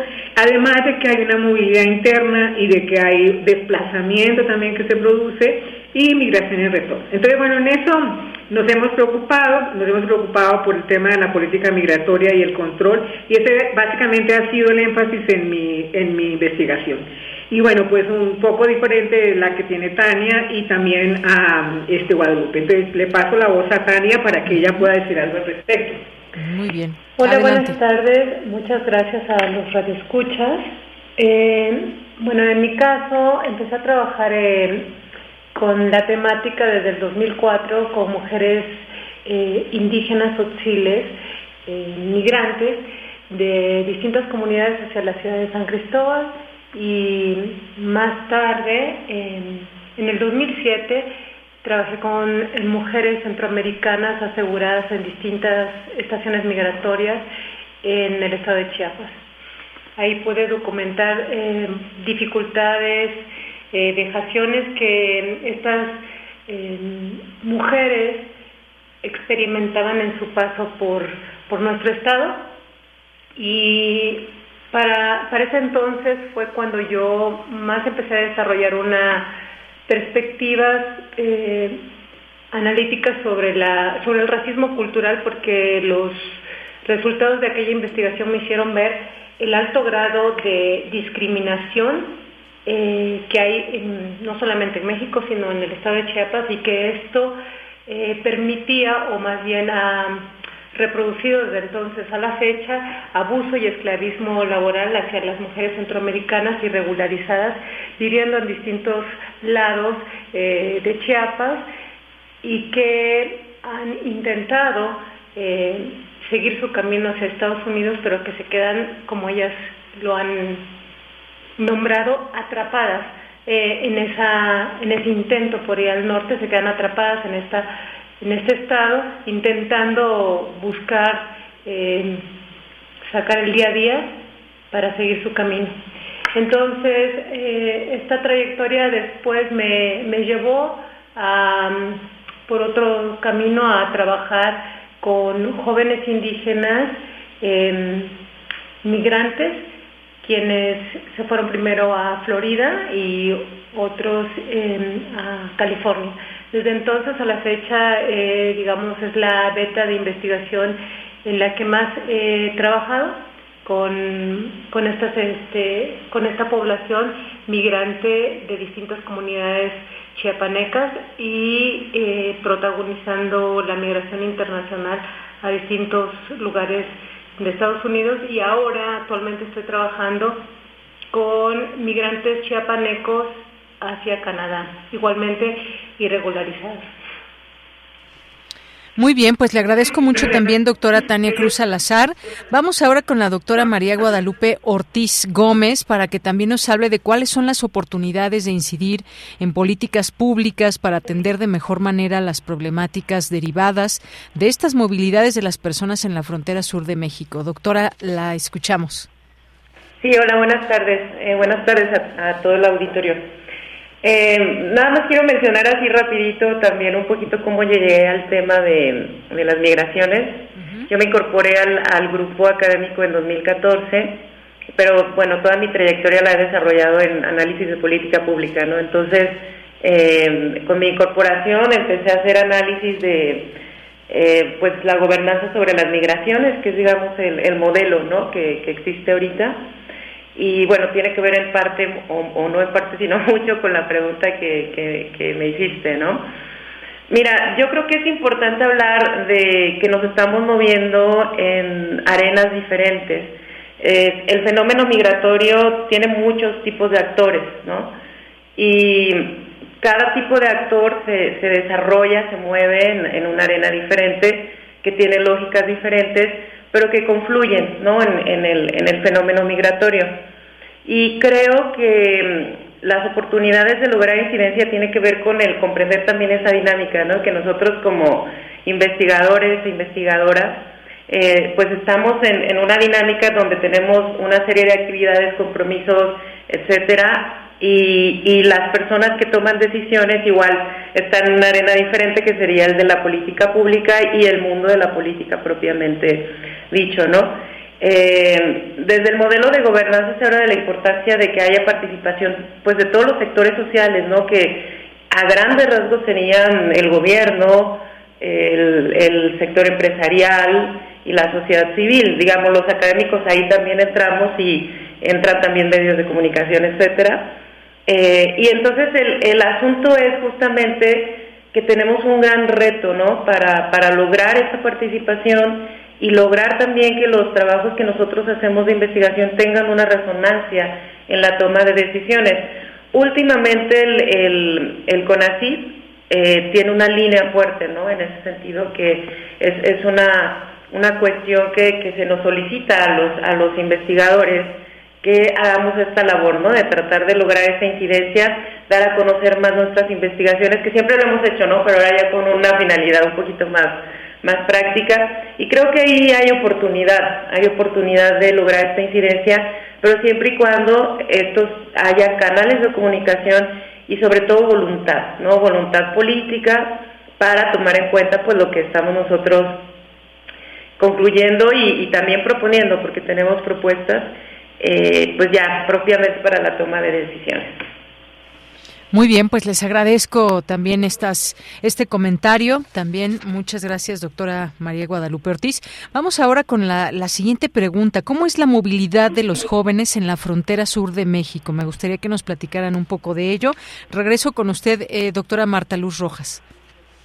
Gracias, Deyanira. Bueno, pues hay diferentes experiencias en la movilidad ah, y depende mucho de, de, qué nacionalidad o de qué grupo o de qué tipo de, movilidad, eh, de qué tipo de movilidad estemos hablando, ¿no? Ah, por ejemplo, tenemos jóvenes, eh, mujeres jóvenes trabajando eh, como trabajando en los hogares, ¿no? Que esa es una, una, una movilidad, una migración histórica en la región, ¿no? Eh, niñas, sobre todo guatemaltecas, que vienen a trabajar eh, o que han venido a trabajar y que vinieron a trabajar desde que ya habían actividades agrícolas de los jornaleros agrícolas guatemaltecos que venían a esta región, donde también hay un eh, número importante o una participación significativa de, jóvenes, de, varones jóvenes, pero también de, jovencitas que vienen a, trabajar y a contribuir eh, en, los ingresos que tienen sus, padres, este, porque sobre todo en la época de la cosecha del café se cambia la modalidad de pago de jornales a pago a, destajo y entonces al, al haber ese cambio es necesaria la participación de los jóvenes.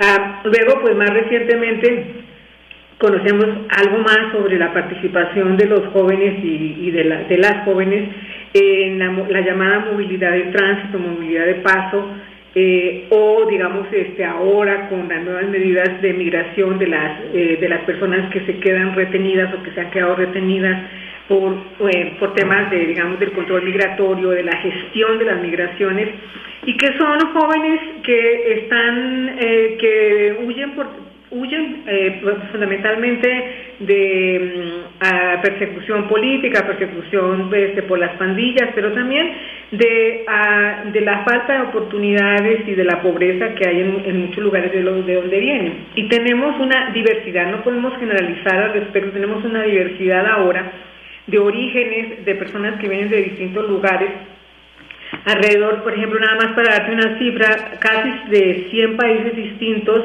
eh, son los solicitantes de la condición de refugio en México.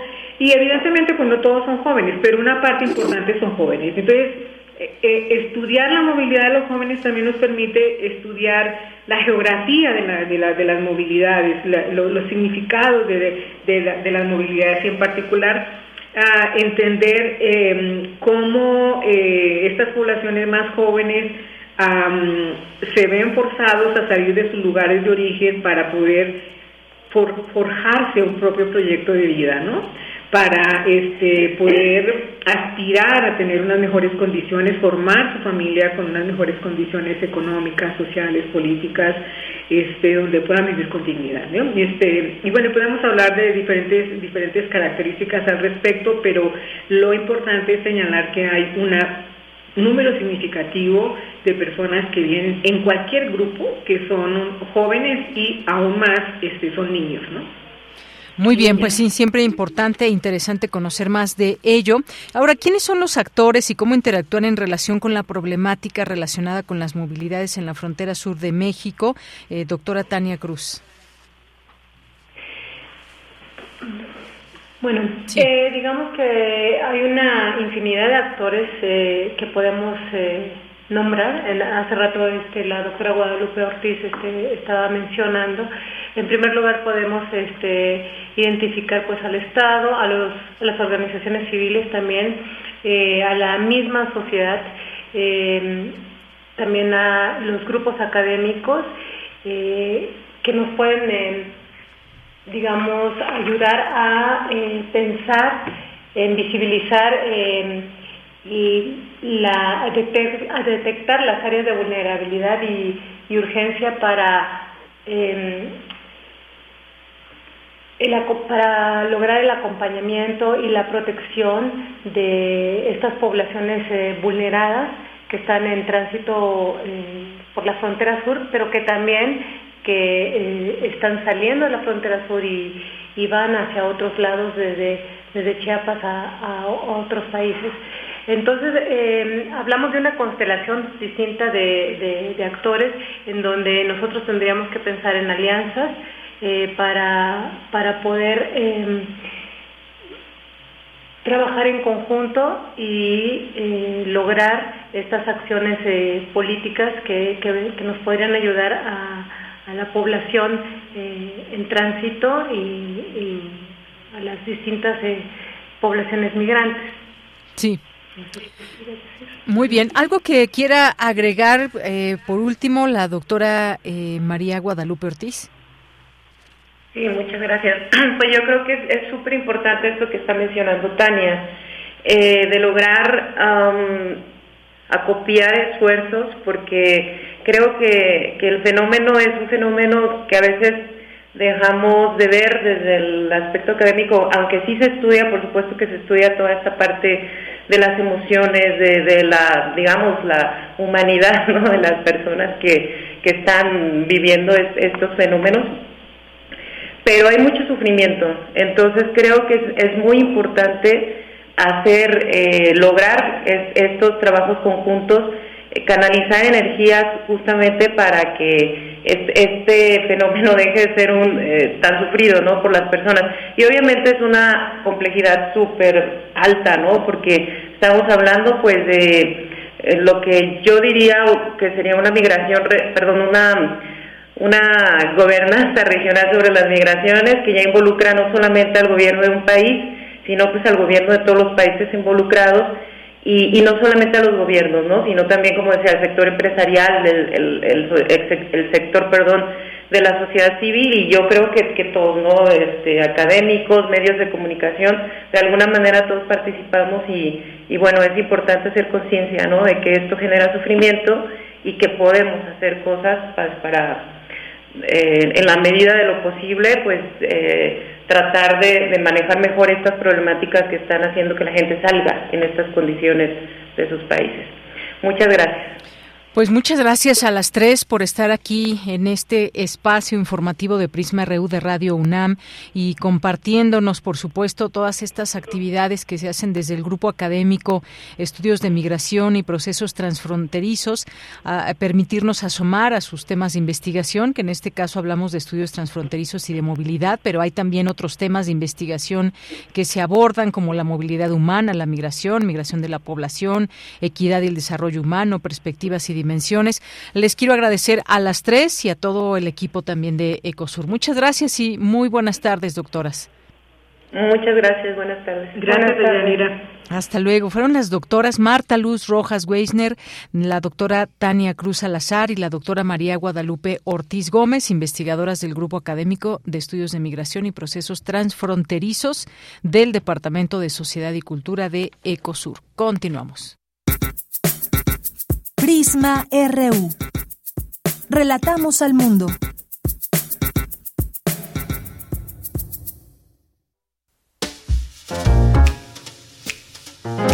Cinemaedro con Carlos Narro.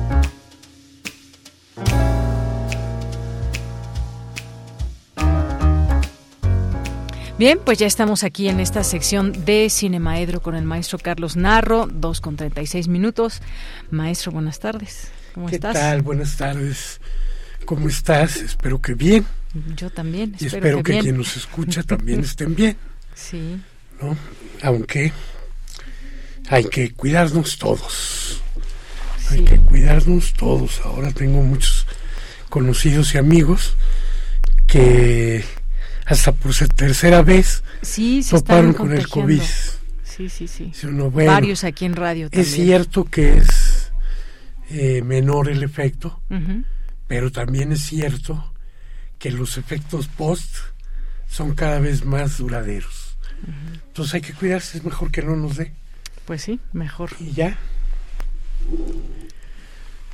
¿Con qué empezamos? Pues con qué empezamos. A ver, yo te Mira, había la dicho que película de llegaba un Luis. Estrada, Ajá. Si Ah, me ibas a sí. preguntar eso, Sí, eso justamente. se estrena hoy. Y bueno, no fui invitado a ninguna de las funciones de previas al estreno, entonces espero la próxima semana poder comentarles algo. Eh, yo le espero con atención, por supuesto. Verónica Ortiz Herrera, quien te manda saludos y preguntaba justamente sobre esta película que viva México.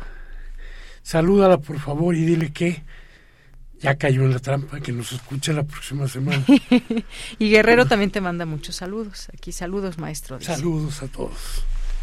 Saludos a todos y como habíamos dicho, este mes todo lo vamos a seguir considerando mes de las mujeres. Entonces, otra vez, nuestro, nuestro tema tiene que ver Con mujeres. Muy bien. con mujeres. En el caso de hoy, con mujeres en la historia de la animación. ¿Y cómo no tratarlo si hay varias mujeres? Seguro que debe haber muchas que ni siquiera sabemos, porque la mala costumbre de ocultarlas tras el nombre de sus maridos o, o simplemente del productor. Pues nos va a dejar sin conocer a muchas o van a ir apareciendo porque también es cierto que las investigadores y los investigadores son cada día más meticulosos. Entonces van descubriendo cosas que uno podría haber dejado pasar, ¿no? oculto atrás de un crédito menor o incluso este borrado el crédito totalmente, se pueden encontrar algunas algunas grandes mujeres en la animación. ¿No? Hace unos años la bisnieta de de una directora de cine se puso a tratar de reivindicarla y cuando menos logró que todo mundo volteara a verla, Que se buscaran sus películas, que además ya estaban editadas en DVD por la casa productora. Y cosas de la edad, ahorita mismo, no me acuerdo de su nombre, pero prometo que se los voy a decir pronto. Entonces, eh, ella, ella movió mucho las aguas, en realidad lo que estaba buscando era financiamiento para un largometraje documental sobre su bisabuela. Lo consiguió y paró todo su movimiento en redes cuando ya estuvo listo el, el proyecto que iba a seguir. Entonces, como eso, seguramente nos encontraremos cosas en las que una bisnieta esculca el, el ropero de la, de la bisabuela y encuentra los elementos que le permiten saber que ella estuvo haciendo determinadas cosas por las que no se les dio crédito. Pero hay otras que fueron muy reconocidas desde el primer momento. Pienso, por ejemplo, en Lotte Reininger. Lotte Reininger es la autora del primer largometraje conocido en la historia de la animación. Y digo conocido porque por ahí hay un autor argentino al que se le considera, sobre todo desde Argentina, como el primer autor de un largometraje. Largometraje que ya no existe. Entonces, eh, quienes defienden esa posición dicen que duraba una hora. Pero si hubiera durado 57 minutos, pues ya no es un largometraje. Entonces no lo podemos saber. Y habrá quienes crean eso y habrá quienes no lo crean. Pero lo que es cierto es que de los materiales que podemos encontrar actualmente, las aventuras del príncipe Ahmed es sin duda la primera película eh, de dibujos animados, no de dibujos porque está hecha con otra técnica, de animación en la que eh, ha llegado hasta, hay material que ha llegado hasta nuestra, nuestra época. Esta, esta película, además de ser el primer largometraje, sería también la primera película larga hecha por una mujer y además sería sin duda una de las joyas de la historia de la cinematografía. No tenemos duda sobre esto. Pero siempre se le reconocieron sus, sus créditos a Lotte Reininger y esta película de 1926 aparece en todas las filmografías. Después nos encontramos con una eh, gran artista y directora de cine checoslovaca, Herminia Trilova, que es sin duda la fundadora de la animación eh, checa, la animación hecha con marionetas de distintas de distintas formas. Y ahí tenemos algunas de sus películas, se han rescatado hasta nuestro, nuestro tiempo. Por ejemplo, la, hormiga eh, Ferda, que es una hermosa película que todavía está, igual que la rebelión de los juguetes. Como son países en los que tempranamente le dieron importancia a tener archivos, pues claro que se pudieron proteger sino, como en otros lugares, serían parte de la leyenda. Eh, después tenemos el caso de Claire Parker. Claire Parker fue la novia amante de un gran animador y que injustamente durante muchos, muchos años se le consideró como el autor de la técnica de la que eran coautores. O sea, ambos participaban. Ambos participaron, ambos desarrollaron el invento, que es la pantalla de alfileres, y que se parece mucho, o sea, el funcionamiento es casi el mismo, de un juguete que encontramos hasta la fecha. Un juguete en el que metes la mano, y entonces los pines de plástico que están ahí salen del otro lado con la forma de tu mano. O metes tu nariz y tus ojos y también hay una especie de mascarilla ahí. Esa pantalla de alfileres es relativamente fácil de animar, porque en lugar de estar dibuje y dibuje y dibuje o haciendo tal y tal cosa, con una cosa que no te lastime, un borrador, empujas y haces que cambie lo que está retratando. Es una pantalla que funciona de manera vertical y la cámara está puesta enfrente. Y el animador está empujando estos pines desde la parte de atrás. Entonces va cuadro por cuadro, pero a la hora de correr a los 24 cuadros, pues se descubre como la que, como lo que es, pues, ¿no? Una figura en movimiento. Muy bien. No, cuando hablamos de las aventuras del príncipe Ahmed, no lo dije, pero Lotte fue la autora de una técnica de animación que es el recorte de papel. Que por cierto está en Vimeo, ¿eh? La estoy viendo ahorita, Así que es, estás una hablando joya. de esta película. Si no la has visto, vela Ujú, completa. Es una joya en la que además participaron grandes artistas de la época, ¿eh? O sea, logró conjuntar a grandes artistas de la época. Muy bien, pues ya casi nos vamos. Y después vamos a tener rápidamente, lo digo, a Joy, Joy Bachelor, que este, no la conocían mucho, también por haberse casado con alguien que fue muy importante para la, para la animación, que fue este eh, John Hallas. Y eh, una película así enorme, y que seguro tú que encuentras todo, la puedes encontrar, es Animal Farm. La granja animal basada en la novela de este George Orwell.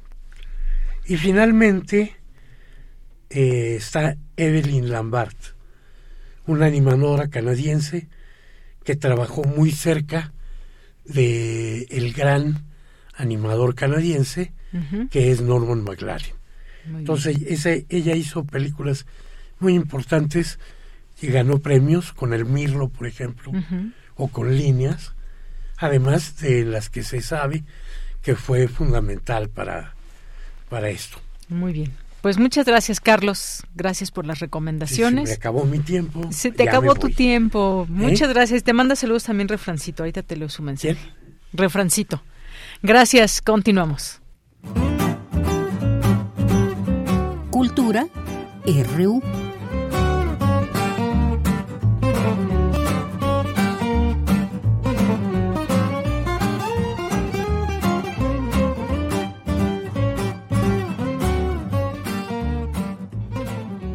Bien, pues ya estamos en la sección de cultura con Tamara Quiroz. ¿Qué tal, Tamara? Buenas tardes. Adelante. Deyanira, muy buenas tardes. Qué gusto saludarte y saludar al auditorio que nos acompaña esta tarde a través de estas frecuencias universitarias. Hoy visitándolos en esta cabina aquí en Adolfo Prieto 133. Y bueno, pues para platicarles de un proyecto que eh, busca llevar teatro a las a- al público en general, a, las calles de la Ciudad de México y se trata de Horizontes Contiguos, un proyecto de la compañía Teatro de los Sótanos y que además de, presentar estas obras, pues abrirá nuevos panoramas, ¿no? Vaya, se va a inter- internacionalizar. Y para contarnos más detalles de este proyecto escénico, ya nos acompaña también en cabina Lidia Rendón. Ella es actriz, cantante de ópera y musicoterapeuta. Lidia, bienvenida a este espacio radiofónico. Qué gusto verte. Y pues también el gusto que nos platiques de este proyecto. Danos más detalles, por favor. Muchísimas gracias por la invitación. Sobre todo me siento como en casa aquí en Radio UNAM, por este, nuestra gran casa de, de estudios. Por Fíjate que eh, muchísimas gracias. Eh, mira, yo soy elenco de La Vida en Chaca. Es una obra de teatro que forma parte del proyecto anual Horizontes Contiguos de la compañía Teatros de los Sótanos, una gran compañía de verdad a la cual le tengo muchísimo cariño de entre las compañías con las cuales yo he trabajado. Y pues bueno, me pongo mucho la camiseta porque hacen un gran trabajo, un gran trabajo en el aspecto social, en el aspecto humano, en el aspecto artístico. Y mira, este proyecto es un proyecto anual que está formado por varias obras de repertorio que se presentarán en espacios públicos. Algo muy importante es que todas van a ser entrada libre. Donde yo estoy, donde yo estoy incluida, eh, se llama La Vida en Chaca. Ahí estoy yo como actriz, como cantante de ópera, al lado eh, de, de Felipe Rodríguez, de Lizeth Rondero, de Galo Balcázar. Estamos todos, todos incluidos en, en, en este proyecto, que en realidad, bueno, pues este es, es cantado, ¿no? También hablando de, de La Vida en Chaca.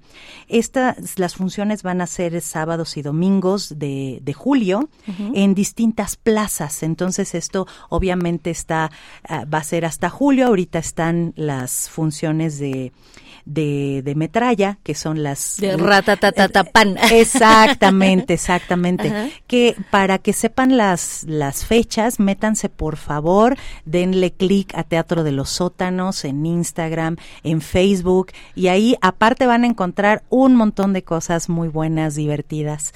Entonces, este, para que nos, nos busquen, déjame comentarles que esto me lo pidieron muy este, puntualmente. Muy puntualmente. que comente que se puede hacer esto gracias a la beca que tiene Teatro de los Sótanos de México en Escena, que del sistema de apoyos a la creación y proyectos culturales, porque eh, eh, ahorita los apoyos son inmensamente importantes porque no están ah, eh, tan disponibles para todos los actores ni para todos los artistas. Así que literalmente mm, tenemos que, agradecerlo porque pues la, la, compañía Teatro de los Sótanos es ahorita una compañía que, que tiene este, este proyecto y este beneficio y entonces pues literalmente como las gallinas hay que caraquearlo y sobre todo hay que llevarlo a todos los barrios. Claro, oye Lidia, platícanos un poco de la vida en Chaca, de qué va, dices que eh, es cantado el asunto, digo, tú eres, eres cantante de ópera, platícanos del argumento, ¿no? ¿Cuáles son los temas que se abordan en esta propuesta escénica? Es una obra divertidísima que trata de eh, la Santa Muerte, que es la que yo personifico, y de San Judas Tadeo, que son estas dos figuras, eh, pues muy divertidas, muy simpáticas, que eh, Felipe Rodríguez las lleva a, a escena, donde estos dos, pues llamémosle santos, ¿no? Están cansados de que el público, de que la gente los tome para mal. ¿Quiénes? Bueno, pues eh, hay una eh, cantidad de gentes que, que se llaman los chacas, que mm. los utilizan para, puede ser para robar, para matar, para etcétera, etcétera. Entonces, bueno, estas dos entidades, ¿no? estos dos santos están bien enojados de que los utilizan para mal, para el mal. Así que les ponen, eh, pues ahora sí que algún, algunas piececitas de, de, Chile como buenos mexicanos a la obra, donde eh, los involucrados van a vivir unas experiencias a partir de las cuales eh, tanto San Judas está cansado de, de, sus malas obras como la Santa Muerte, así que la Santa Muerte quiere convencer a San Judas de quitarles la vida a todos ellos eh, por, por malportados, entonces le, les empieza a decir que, que a uno de ellos, al, al, al Brian, etcétera, lo, lo ayudó no a salir de un tiroteo, de salir de situaciones muy difíciles, pero te voy a contar que todo esto sucede en rima y cantando. En este caso, eh, la Santa Muerte es la única que canta ópera. Y todos los demás cantan eh, de manera muy simpática, tipo reggaetón, tipo... Este, varios géneros Varios musicales géneros musicales muy modernos, con los cuales la gente se divierte y se ataca de la risa porque la verdad es que como la, la escribe Felipe, es de una manera magistral, muy divertida, en rima, y al final de cuentas, bueno, pues tiene esta idea de que la violencia no nos lleva a nada en, en nuestras vidas, ¿no? Desde la violencia familiar hasta la violencia social. Entonces, exactamente, ¿de qué manera podemos nosotros evitar la violencia? Porque seguramente muchos de los de los radioescuchas cuando la vean en escena, a lo mejor ven un poquito algo reflejado de sus vidas, de sus padres, de sus familias, y entonces a lo mejor todos estamos involucrados de en gran o en pequeña medida en esta reproducción de la violencia, así que es una gran obra en la que yo me siento muy honrada, muy contenta de estar, porque justamente eh, de una manera muy simpática, muy jocosa, presentamos eh, la violencia como la podemos vivir en México, en la Ciudad de México, sobre todo en, en, zonas conurbadas. Sí, claro. ¿Y qué queremos? Pues queremos crear conciencia presentándola tal como es, porque ya sabes que al aceptar las cosas como son, pues las podemos observar. Vamos reflexionando, ¿no? Vamos haciendo esta catarsis, que es lo que nos, nos, nos permite el teatro. Oye, Lidia, eh, mencionas a, Felipe y también a, a Lisette Rendón, que ellos son cofundadores ambos, ¿no? De, de este proyecto. Rondero. Rondero.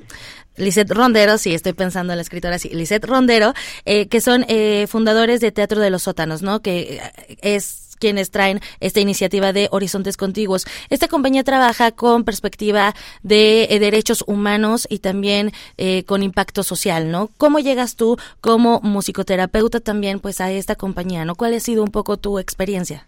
Bueno, mira, mi experiencia es a partir de que eh, Felipe me recomienda como maestra de canto para Lisette Trondero. Ellos tenían una beca de, de creación para Se nos llama eh, se nos llama estar juntas una, es un proyecto en el que estoy con, con Lisette, pero ella estaba presentando en ese entonces eh, sin miedo a, cantar se, se llama este creo que estoy diciendo un poquito mal el, título de este, de este proyecto, pero es, es para tener una voz libre, ¿no? Entonces, para tener una voz libre y estar sin miedo, Felipe escribe una obra donde todas las mujeres con violencia se ven reflejadas en esta obra, donde Lisette Rondero tiene que presentar a un montón de personajes donde son mujeres que han estado a lo mejor en la Inquisición, a lo mejor han estado encerradas, a lo mejor han estado, han sido víctimas eh, de hombres a lo mejor golpeadores, etcétera, y entonces ella llega conmigo para trabajar voz hablada, voz cantada y a que yo le enseñe esta parte de cómo lograr que su voz pueda tener una gran emoción sin ella vivir las consecuencias eh, emocionales, o sea, químicas en su corteza cerebral, para que no las vivencie, porque esto sucede mucho con los actores. Los actores que no tienen una técnica firme que es gran parte de los actores, y espero que aquí no me echen aquí unos cebollazos o este, una, ¿verdad? Lo que sucede es que los actores cuando vivencian sin técnica, ellos están reproduciendo, y esto lo digo desde el, desde el punto de vista como musicoterapeuta, reproduciendo ese dolor y esa enfermedad. Entonces, si son eh, actores que no, no tienen una técnica muy estable, estas estas afecciones, dolores, traumas van a ser que les den todavía más duro y más difícil, no solamente en la corteza cerebral, se van a empezar a formar eh, esta, por ejemplo, cortisol, se va a empezar a, formar y el, el cuerpo no va a saber si es actuado, si fue pasado, si es futuro, si es una obra de teatro. Entonces, eh, me encuentro con que Lisette es una alumna como pocas, con una gran disciplina. Ella llega a tomar clases conmigo, eh, tiene, empieza a tener muchísimo mejor voz hablada, voz cantada eh, y trabajamos también el desarrollo del cuerpo, donde ella puede estar acostada, de cabeza, eh, de lado, etcétera, como sea, para ella poder trabajar estos personajes que pueden gritar, berrear, cantar, a la misma vez hablar y que mientras cantas y después gritas no haya un problema en las cuerdas vocales y sobre todo tampoco haya un problema emocional, porque bien puede ser que un actor después de 100 funciones de algo que sea muy desgastante emocionalmente pueda absorber esas emociones, que es lo que sucede la gran mayoría de los casos, ¿no? Bueno, pero esto no lo sabemos. Claro, oye, bueno, pues ya casi nos vamos, ya ya ya finalizamos este este programa, pero no me gustaría irnos Lidia Rendón sin antes pues invitar al auditorio a que conozca más de la vida en Chaca, que es la obra en la que tú participas en este Horizontes Contiguos. Y para la gente que nos escucha, ¿dónde puede conocer más de tu trabajo? Eh, además de, de esta obra y bueno, de este proyecto, pues también lo que haces como cantante de ópera, de ópera y como musicoterapeuta. Sí, muchísimas gracias. Pues mira, yo les voy a decir que por favor me sigan en, primero antes que nada, en nuestra, en nuestra alma mater de Teatro de los Sótanos, en nuestras redes, y después que se vayan a Lili Rendón en Instagram, en Facebook y que pues si gustan pueden ir a tomar unas clasecitas de canto o sesiones musicoterapéuticas conmigo. Y también los invito a que vean unas funciones musicoterapeutas el próximo jueves 6 de abril eh, a las 11, 5 de la tarde y después el 9 de abril a las 17 horas en Chapultepec, donde van a ver unas funciones de musicoterapia. Y pues les agradezco muchísimo el haber estado aquí, les mando un abrazo y sobre todo que sepan que la música puede hacer que muchos niños dejen armas y sanen su corazón. Muy bien. Lidia Rendón, muchísimas gracias por acompañarnos. Deyanira, yo me despido. Hasta mañana. Gracias, hasta mañana, Tamara. Gracias, gracias por venir. Y nos despedimos. Que tengan buena tarde, buen provecho y hasta mañana. Radio UNAM presentó Prisma RU. Una mirada universitaria sobre los acontecimientos actuales. Prisma RU. Relatamos al mundo.